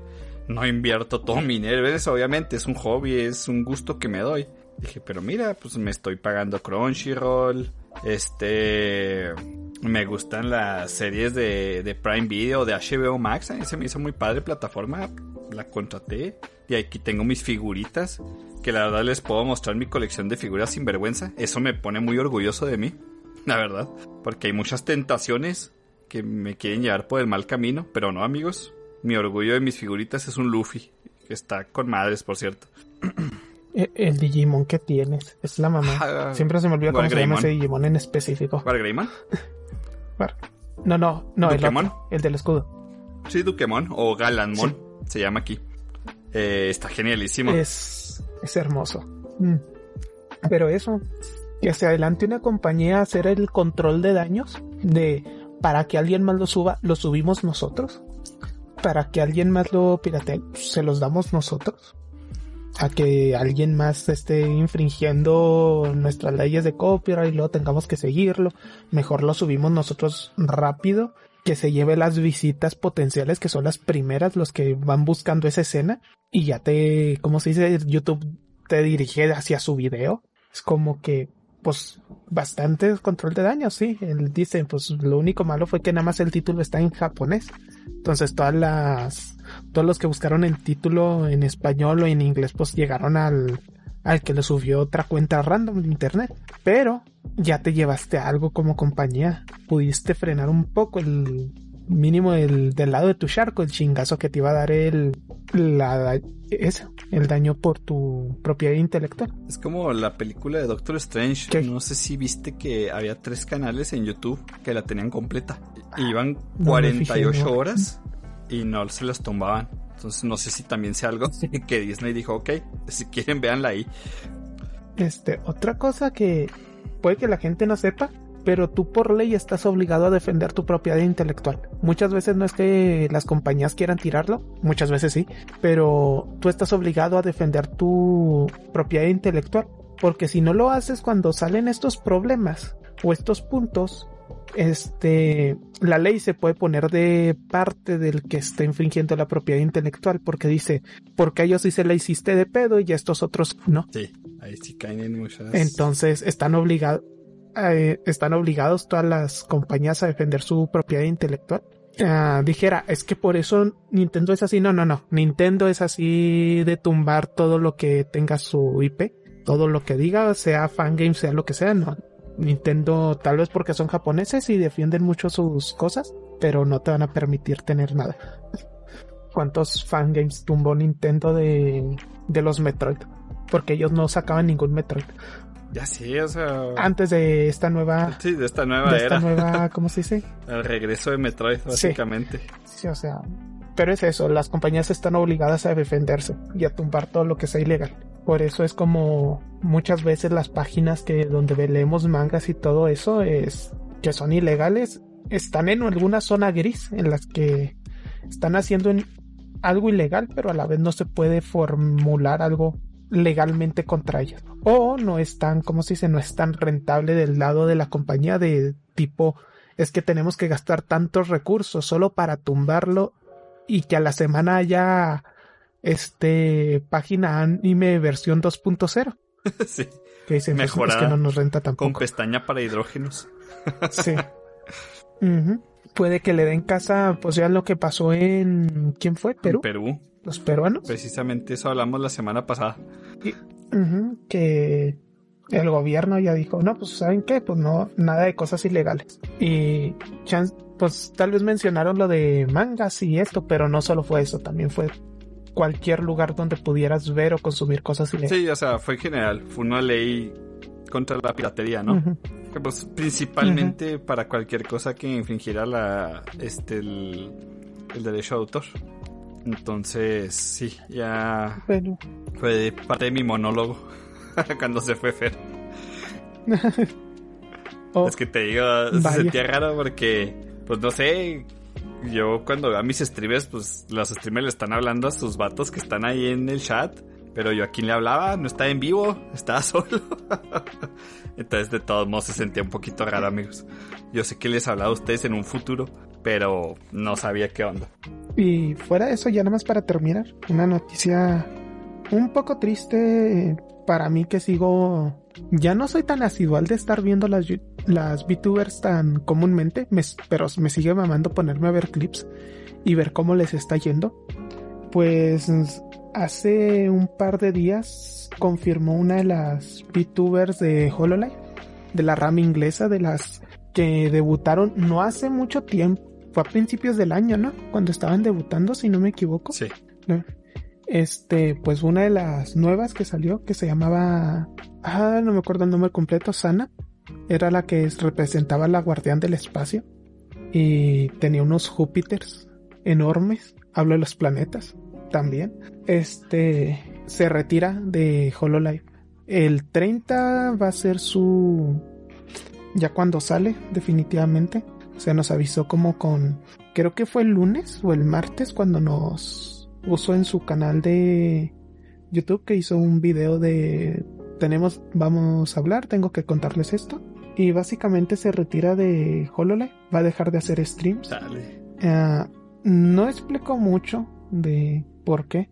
Hay teorías, unas que dicen que es por cuestiones de salud, porque en los últimos meses había tenido que ausentarse bastante mes- veces, como que hacer pausas de sus streams de semanas como que para descansos o cosas así. Entonces hay gente que dice que puede que sea algo de salud, que no le está viniendo bien estar haciendo stream tan seguido, o que porque parece que no, pero tener una vida de VTuber, de streamer, que tienes que estar haciendo directo casi todos los días, que tienes que estar a la vez que haces directo entreteniendo a gente, estar de cara a gente que sí tendrás unos 100 mil seguidores, 50 mil seguidores, muchos que te quieren, pero a la vez vas a ver mucho comentario negativo que te van a minar lentamente tu estado mental. Es, es duro. Es una tarea dura ser streamer. No es tan fácil como uno lo piensa de que, ah, es que nada más se ponen y juegan lo que quieren. No. no juegan lo que quieran. Muchas veces uh, pasa con otros streamers de los que veo directos resubidos que dicen es que muchas veces quiero jugar cosas pero es que no funciona. No conecta con la audiencia y tengo que cambiar mi contenido para... Para que guste.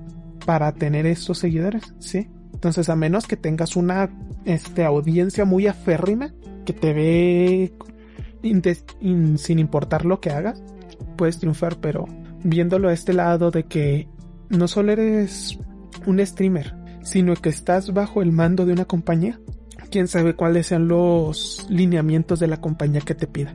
Entonces también tienes que estar siguiendo cosas como estilo de las VTubers de este lado de HoloLive, la más famosa de todas, que es Gura, la tiburona. La tiburona es maravillosa jugando juegos de ritmo. Es puto dios para jugar estos juegos que musicales o eso de ritmo. Hay un juego que se llama como, ay, ¿cómo se llama? Se juega con el control, nada más son dos colores. Ah, no me acuerdo. Voy a ver si lo tengo por aquí en mi lista de deseados de Steam, porque sé que lo tengo en mi lista de deseados. Pero básicamente es un juego de ritmo que tiene muchas canciones, está muy padre. Ah, suele estar barato, o sea, cuesta como 50 pesos. Musdash se raya, se llama. Este, Gura es buenísima jugando a eso, pero ya no puede jugarlo. Este, no me acuerdo qué pasó con la compañía que le dijeron que directamente los de HoloLive no pueden jugar este juego. Y hay muchos juegos que la compañía tiene que pedir permiso. Entonces, en realidad no eres tan libre como parece. Entonces, volviendo a la noticia. Este Sana se retira el 30 de este mes, ah, posiblemente por, ¿cómo se dice? Problemas de salud, porque, por todo lo que les he dicho, en realidad ser streamer es más demandante de lo que un espectador cree que es. Es muy desgastante, ¿eh? Este, y te haces como tal, pues una figura pública. Tú eliges serlo. Ya les he dicho, pues, yo no sigo VTubers en lo personal sigo streamers, este... Streamers. Como Mariana, este, Rivers, que ellos dos son mis favoritos hasta ahorita. De repente veo a Aldo, a Rociota, la neta, mi hermano se ríe de mí porque ya hace un chorro de streamers. Eh, y en general porque, pues, entre todos se llevan, ¿no? Ahí hacen un, este, de repente se juntan con Juan Guarnizo, con Auron, con Ibai, todos hacen su mashup, ¿no? Pero sí, sí se desgastante, o sea, muchas veces dicen, ¿saben qué? Hoy no voy a aprender porque tengo que hacer estas cosas. Y la gente así como que, ah, no manches, llevato, o sea, pues ellos también tienen que descansar. Es un pedo. Por ejemplo, muchas personas dicen, ¿qué tiene? ¿Te sientas? Y empiezas a hablar pendejadas, ¿no, güey? O sea, tienes personas, y eso voy a hablar de streamers, digamos, que tienen 200 personas que tú en el mundo de los streams dices, ah, tienes 200, güey. Imagina que son 200 güeyes frente a ti, viendo todo lo que haces, viendo si tus pendejadas les hacen reír, no son buenas, si tienes que empezar a hacer algo más para interesarlos. De hecho, en general, River les dice, oigan, ¿qué quieren hacer ahorita, no? ¿Qué les parece un Fall Guys? Jugamos Warzone, vemos videos de terror, cosas así, ¿no? Y como la gente es cula y le gusta verlo sufrir, les pone videos de terror porque Rivers no los aguanta. Y literalmente así se le salen las lágrimas cuando está streameando, viendo videos. Y no son videos pesados, ¿eh? Son de Dross. Sí, o sea, sale algo y luego, no mames, o sea, grita Rivers. Ella sí no aguanta el terror. Pero a la gente le gusta y dice, güey, la neta yo los hago por ustedes. Y tienen que ver todo eso, el desgaste mental, es mucho trabajo. Y sinceramente, yo sí me he puesto a pensar de que yo en lo personal sí me gustaría probar algo, a lo mejor algún día streamear algo. Me hace falta RAM todavía, me hace falta una conexión mejor, yo digo. Un segundo monitor y una cámara. Sí, es bastante preparación, ¿no? Pero, como les digo, es eso, juntar tu, tu gente y pues complacerlos días día con día. Imagínense, les dije esto en base a 200 personas. A Mariana lo ven 35 mil personas todos los días. Esa es su media. Rivers, cuando yo la empecé a seguir, la veían un promedio de 7, 7 mil. Ahorita la están viendo un promedio de 15. O sea, imagínense decir que te están viendo 15 mil personas. O sea, esa presión, ¿no? Que has de sentir. Aunque no los estés viendo, todos ellos te están viendo a ti. Yo digo que es mucho más trabajo todavía tener un personaje virtual que se mueva como tú. Porque eso ya involucra más programas, más este más preparación todavía. La verdad está cabrón ser streamer. Sí, sí. Y pues esas cosas fueron las que encontré yo. Bueno, que me interesaron porque había muchas noticias, pero era como que... Ah, ya saben cómo soy yo quisquillos para agarrar noticias. Tienen que ser de estas que nos hagan hablar durante 40 minutos. no se preocupen amigos, las mías no están tan largas, espero... No, están tan comentables incluso.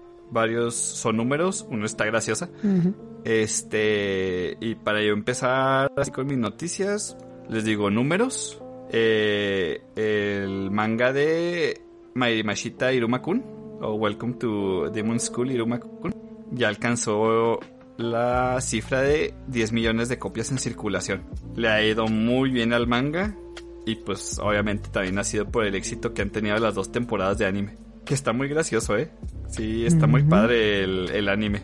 Para que le den una oportunidad, está en Crunchyroll. Y literalmente se trata de eso. Iruma es un humano y está en un mundo de demonios. Y tiene que ocultar que es un humano. Porque los demonios comen humanos. Ah. Eh, está muy padre, estoy súper expectante la tercera temporada. Yo soy fan, a mí me encantó desde la primera temporada de este, esta serie. Y en la tercera se, se viene un power up para Iruma, que es un pan de Dios, es otro de los personajes más bonitos que hay. Y ya llegó a, a 10 millones. Ojalá se trajera el manga aquí a México, yo sería de sus compradores seguros. ¿Se acuerdan que el autor de Love Hina, Ken Akamatsu, quería entrar a la, a la Cámara de Consejeros de Japón, que se metía a la legislatura, estaba con su campaña, pues fue electo. ¿Ah, sí lo eligieron? Sí. ¿Qué era lo que quería hacer este vato? Era el de la censura. Sí, el que se quería liberar de la censura que tenían los mangas japoneses en otros países. Eh, ya ves que también hizo su oficinita con muchas cosas de sus mangas, de Lobhina, de eh, Mahou Sensei Nejima y de Yukio Holder. Y ahí saludaba a sus fans y todo el show. Aparte de su campaña. Véanlo cómo está en su campaña de, digo, su camioneta de campaña. con la Asuna ahí, con. Es que sí le votaba, bro. ¿Qué? Si le votaba la verdad. Sí, no, está bien. Yo, yo soy de los partidarios de que está en contra de la censura todo lo que da. Ya ahorita, de hecho, está un anime que es el... Uno que dijimos que, que tenía un contenido para adultos en el, en el manga. El que se llama Isekai Meikyu de Arenwo. Ese sí lo está publicando Crunchy. Ah. Pero me imagino que es con censura.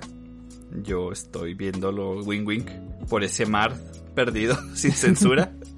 ¿Qué les puedo decir más mm. que tiene una excelente animación y una gran trama?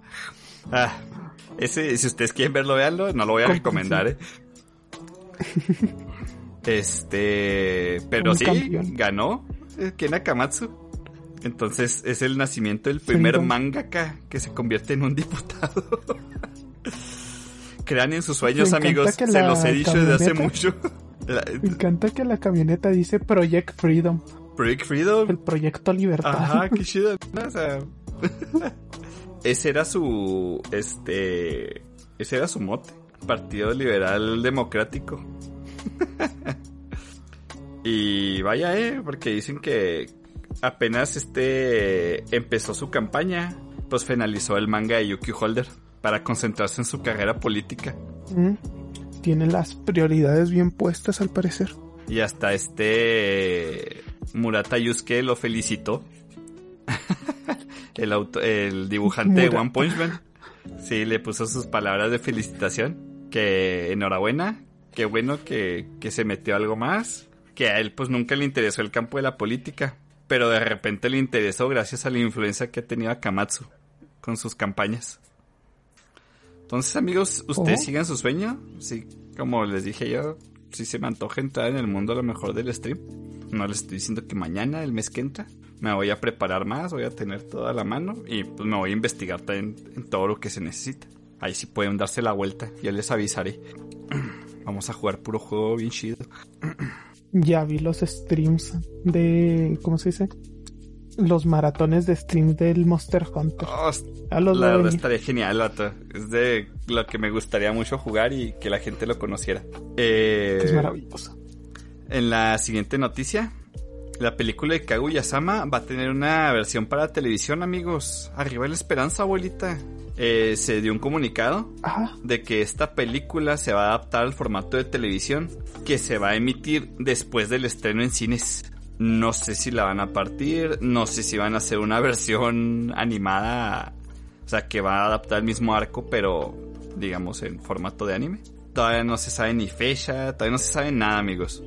Simplemente ya confirmaron que va a tener su adaptación a, a la televisión. Sí, el arco argumental, ya sé que nosotros lo llamamos Ice Kaguya, pero oficialmente se llama El primer beso nunca se termina.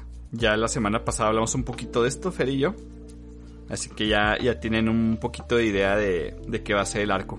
Pero yo creo que si lo pasan por televisión, pues lo vamos a recibir en Crunchy. Es muy buen arco. Esperemos que lo Mm. tengamos. Y este, mi penúltima noticia se trata de Dragon Ball Super Super Hero, que ya reveló su primer tráiler con doblaje al español latino. Ya faltan semanas. Mm. Recuerden que el 18 de el 18 de, agosto vamos a tenerla disponible aquí en México, Brasil, Perú, Chile, Argentina, Colombia, Centroamérica, Ecuador, Bolivia, Uruguay, Paraguay y Venezuela. Después será 19 de agosto se estrena en Estados Unidos, Canadá, este Reino Unido, países del Caribe y Sudamérica, Aruba, Curazao, Jamaica, Surinam, Trinidad y Tobago. O sea, es un día de diferencia. Pero el 18 de agosto vamos a tener aquí en cines, amigos, esta nueva película. Habían dicho que iba a estar en, tanto en español latino como en, en japonés. Yo me la voy a aventar dos veces. voy a ver el doblaje latino y luego la voy a ver en japonés. Y ya se confirmó la voz en español latino de Gohan. Y sí, oficialmente ya se nombró a Luis Manuel Ávila, eh, que es un actor, este comediante mexicano, mejor conocido por todos los que ven Familia Peluche como Junior Peluche. Y no sé si Ujú. visto, pero hay muchos ahí trabajillos que creo que él hizo imitando la voz de Gohan en clips. Y tiene un. Este. Un timbre de voz muy parecido a Luis Alfonso. Que pues, como todos lo saben, se nos fue y pues, ya no tuvo la oportunidad de, de protagonizar esta nueva película, ¿verdad? Es triste, pero pues tenemos un pues, actor de voz ahí que tiene un timbre muy parecido. El tráiler me gustó. Tiene buen timbre de voz, como le- ya les había dicho. Se ve muy bien y esta es una película protagonizada por Gohan y Piccolo, ¿eh? Hay escenas de Goku y Vegeta, pero me dicen que esas son hasta el final y salen bien poquito. Así que todos aquellos Mm. fans de Gohan, esperen esta nueva película que está animada genialmente. La verdad, Toei le metió mucho, mucho empeño en su animación CGI. Como que siento que están en una época muy experimental con las películas de Dragon Ball. En especial por la película de Broly, que cambió totalmente la animación de todo. Y luego ahora Dragon Ball Super Super Hero, que va a ser en CGI. Yo sé que muchos van a decir que fue por las manchas de Cell. Tal vez, tal vez no. Nunca lo sabremos. Ah, Muy bien. Eh, ay, como noticia final, para nunca fallarles amigos con estas noticias finales, yo creo que ya hace algo que va a volver en Animenkai. Y yo creo que por el éxito que tuvieron estas figuras, ya se ha vuelto muy, muy, muy público. Se anunció una nueva figura para adultos de Yor, de Spy Family, 17 centímetros de altura. Ahí van a poder verlas en las redes sociales. Esta es la figura que podemos mostrar. Guiño, guiño. Eh, va Sí. a traer dos torsos. Si se fijan, la ropa es fija a la figura, como pues podrán apreciar en la imagen, pero va a contar con otro torso. Se me, se me hizo interesante esa decisión. Para todos aquellos antojados, curioso, ¿verdad? si vamos a tener las imágenes sin censura del otro torso, ustedes preguntan. Pregunten y se les dará. Sí, no, no, no se apuren aquí. Nosotros damos el sos y las imágenes como si nada, aquí se las estoy mostrando a Sura. Sí. Me llamó mucho la atención el, el accesorio que se ve en la en el circulito. Sí. Dije, ok. Es como, ¿por qué? Sí, El mío fue como, ¿por qué? más que nada. La figura se ve detallada, se ve bien y he visto que me preguntan mucho el precio, ¿eh? Pillines. Va a tener un precio alrededor de los 232 dólares. Esperen. A recordarles que estas figuras son... ¿Qué? ¿Qué, ¿Qué pasó? Es esperen. Eh, eh, eh, eh. A ver, la figura incluye, como las fotografías tal cual, partes intercambiables y tendrá un precio alrededor de 232 dólares. Entonces, Ajá. esta versión este, también incluye el dorso completamente al aire libre y también tendrá... Es que son dos figuras, ¿eh? Se llama la A-Torn Princess versión, que es la de las fotografías que están ustedes apreciando en las redes sociales, que trae su vestido y con sus ángulos. Y hay una B que incluye el torso completamente al aire libre. Y hay una versión de lujo que incluye todo lo demás anterior. Ah, ok, ok, ok. Entonces, al parecer la versión de lujo es la que más les conviene si les interesa, ¿eh? Que tiene un precio de 278 dólares. Pero ese sí trae todo. Básicamente, escogen la normal o la... O la... Este...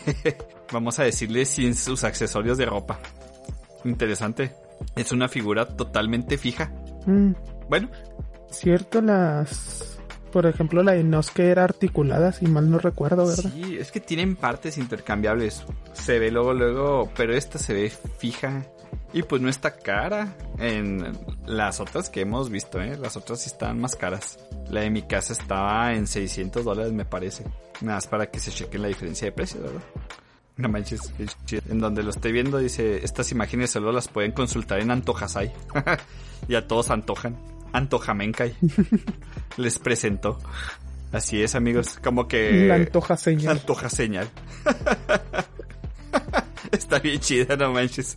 Esa la vamos a poner antes de las figuras de Yoro. Y de las figuras que vayan sacando semana con semana. Pero sí, amigos, Ay. entonces les conviene la versión de lujo para aquellos interesados, ¿eh? Es una figura de hecho fija. Y así, amigos, es todo lo que les tenemos que decir. No sé si Azura se quiere aventar un poquito rápido el, la tutoría sobre el, el audio. Sí.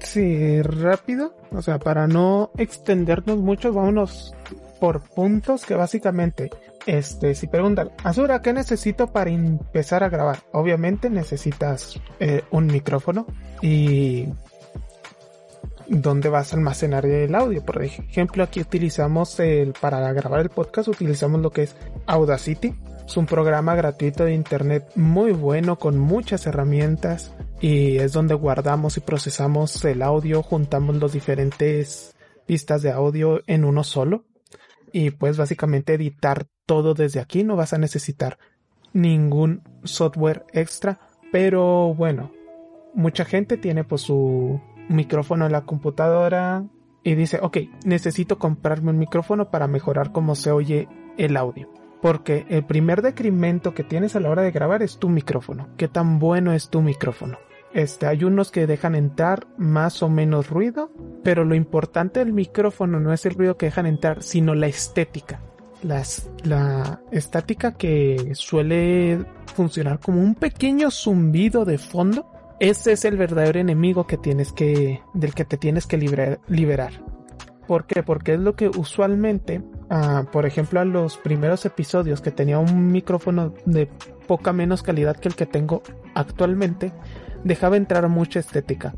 Y comparada con mi voz con la de Fer, ustedes podían notar así como un ligero acartonamiento de mi voz, como si mi voz perdiera algunos tonos de su agudez y quedara, no sé, como si hubiera estado sobrepasando el umbral de grabación y se le hubiera recortado, se hubiera recortado para que no, eso, que no sobrepasara el sonido, pero no, era porque ese zumbido que me captaba era el que iba en decremento de mi voz. Ahora, tienen que comprar un micrófono. Hay de dos tipos. Hay unos que se llaman micrófonos de condensación o condensador o los dinámicos. Ah, para no extenderme, los del condensador son micrófonos muy sensibles, captan la voz hermoso, o sea, graban todos los tonos, graban todo, todo muy bien. ¿Cuál es el problema? Ese mismo, graban todo muy bien. Todos los sonidos de alrededor los va a captar también. Entonces, si tienes perro, se va a escuchar el perro. Si tienes gente hablando en un par de cuartos más allá, con poquito que suba la voz, los va a captar el micrófono.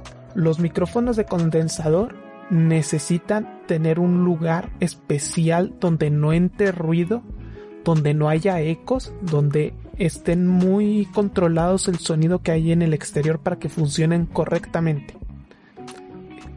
Entonces, ¿cuál es el otro tipo de micrófono? Se llaman micrófonos dinámicos. ¿Qué es lo que hace el micrófono dinámico? No son tan sensibles y usualmente lo que tienen es que tienes que hablar con el micrófono muy cerca para que te capte la voz.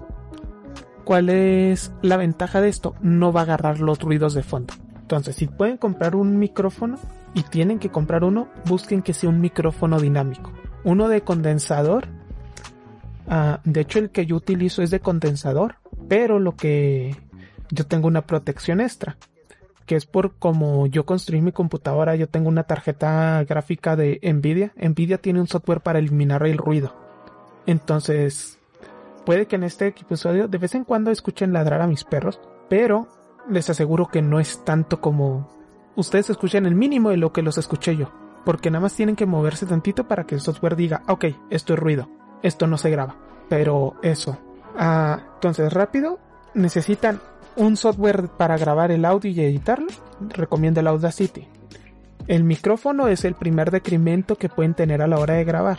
Si capta mucha estática, a la hora de limpiar ese audio les va a quitar calidad de la voz, así que es mejor, si se puede, conseguir un micrófono mejor. Hay de condensador y dinámico. Los de condensadores son muy sensibles y te van a captar todo el ruido. A menos que tengas un lugar preparado para grabar, te va a servir muy bien. Fuera de eso, mejor uno dinámico, que nada más te captan si les hablas muy directamente a ellos, para que no capte ni gente hablando, ni mucho sonido de fondo y el audio queda más limpio. Ya nada más quedaría la parte de edición, que nada más recomiendo básicamente saber utilizar cuatro herramientas, que es una, que es para limpiar el ruido, el Audacity la tiene, es como reducción de ruido se llama y es muy fácil de, usar. Igual un video de YouTube de 3 minutos te explica cómo funciona. El otro es el compresor de audio. El compresor te ayuda a bajar los niveles para que todos se igualen. Si en un momento, por decir Alan, Alan habló muy fuerte y en el otro momento habló muy bajo, el compresor te ayuda a que se nivelen esos dos para que estén más o menos al mismo nivel. Se sigue notando el cambio de tonos, pero no se nota ese bajado de voz que se pudiera notar. Ustedes siguen escuchándonos correctamente. El siguiente sería el normalizador de voz o el normalizador de volumen. Que este lo que hace es limitar cuál es el punto más alto de tu audio. Esto con el principal interés de que no se sature el audio de los audífonos y no se oiga mal. Y el último y no menos importante, si van a hacer una grabación tipo podcast, como es esta, que es importante que no haya muchos momentos de silencio o que dejes al, al escucha en momento que nada más escucha la música de fondo en lo que estás pensando que decir. La última herramienta se llama el, el truncar el silencio, que es básicamente le dices al programa que te busque los espacios de sonido de silencio que tengan más de un nivel por ejemplo, que diga, bueno, búscame, búscame los silencios donde duramos más de un segundo y medio sin hablar y me los reduzas a que nada más sea medio segundo. Eso hace que muchas veces decimos, chale, ya llevamos dos horas grabando.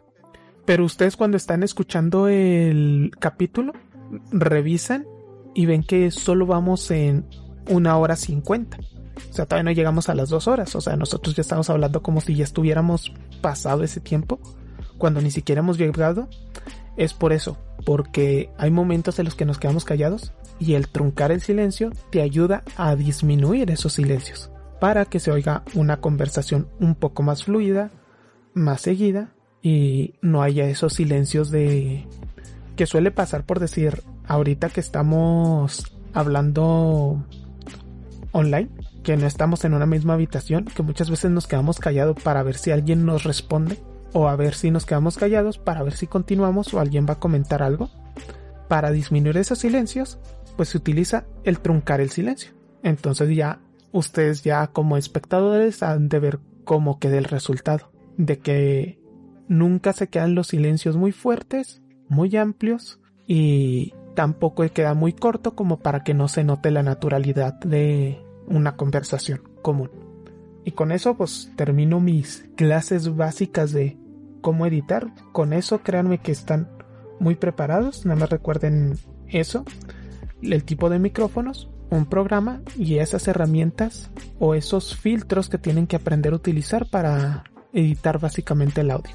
Al empezar el programa de Animenkai en aquellos primeros episodios no sabían utilizar ninguna de esas herramientas y toda la edición la tenía que hacer manualmente.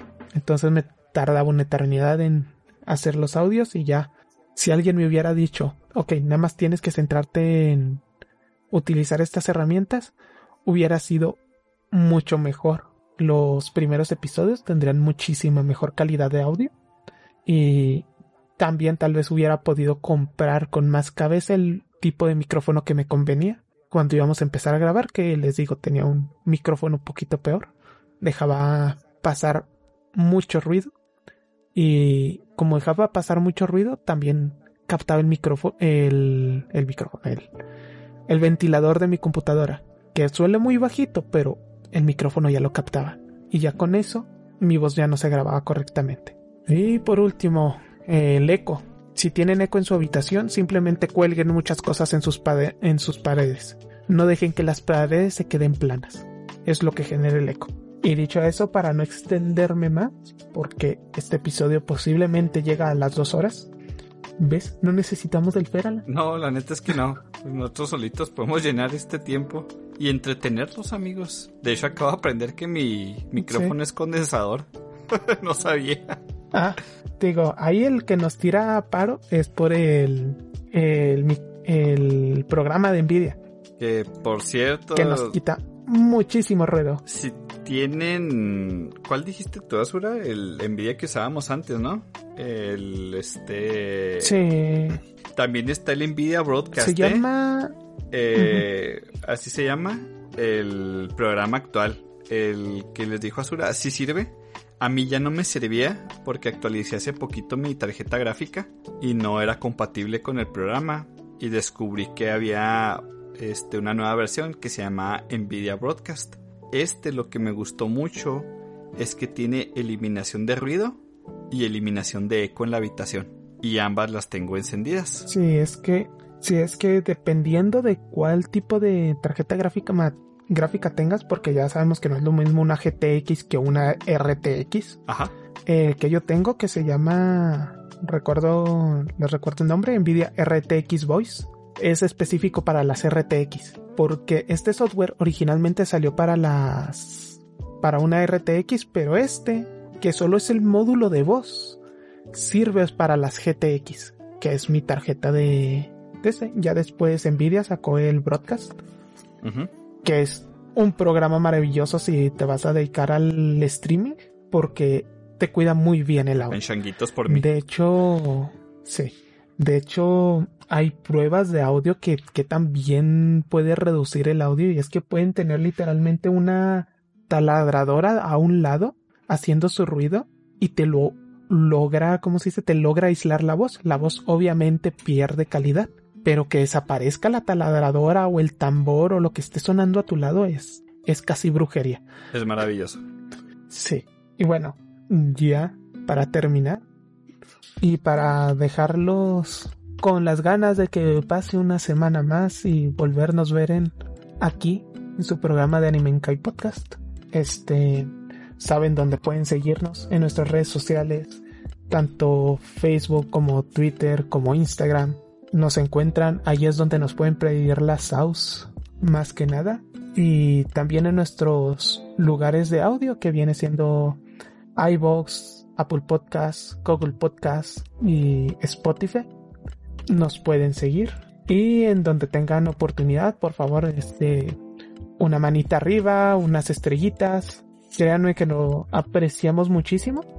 Y en especial a, un saludo especial a todos esos nuevos oyentes que últimamente he estado viendo que en Facebook se, se ha estado volviendo más esa grafiquita de me gustas a la página. Y cosa que me llena de felicidad, la verdad. Y en Insta también estamos teniendo nuevos seguidores. Muchísimas gracias, espero que les guste nuestro contenido y espero de todo corazón que les haya gustado este segundo especial. Los llamamos así porque pues es una situación diferente a la que regularmente tenemos. Pero la edición Rojo Pueblo ha concluido amigos. Muchísimas gracias. Y ojalá que me quede con ganas para ah, de hablar de Bakemono porque todos lo sabemos, Fer nunca lo va a ver. Acertemos pero eso. bueno. se hará, se hará, no se preocupen. Salieron muchas cosas esta semana. salieron muchas cosas esta semana, cosas interesantes que comentar y pues bueno. Teníamos que platicar. Nos vemos hasta un próximo episodio. Bye bye. Se cuidan. Y ahí quedó. Recuerden seguirnos en nuestras redes sociales. ¡Mátane!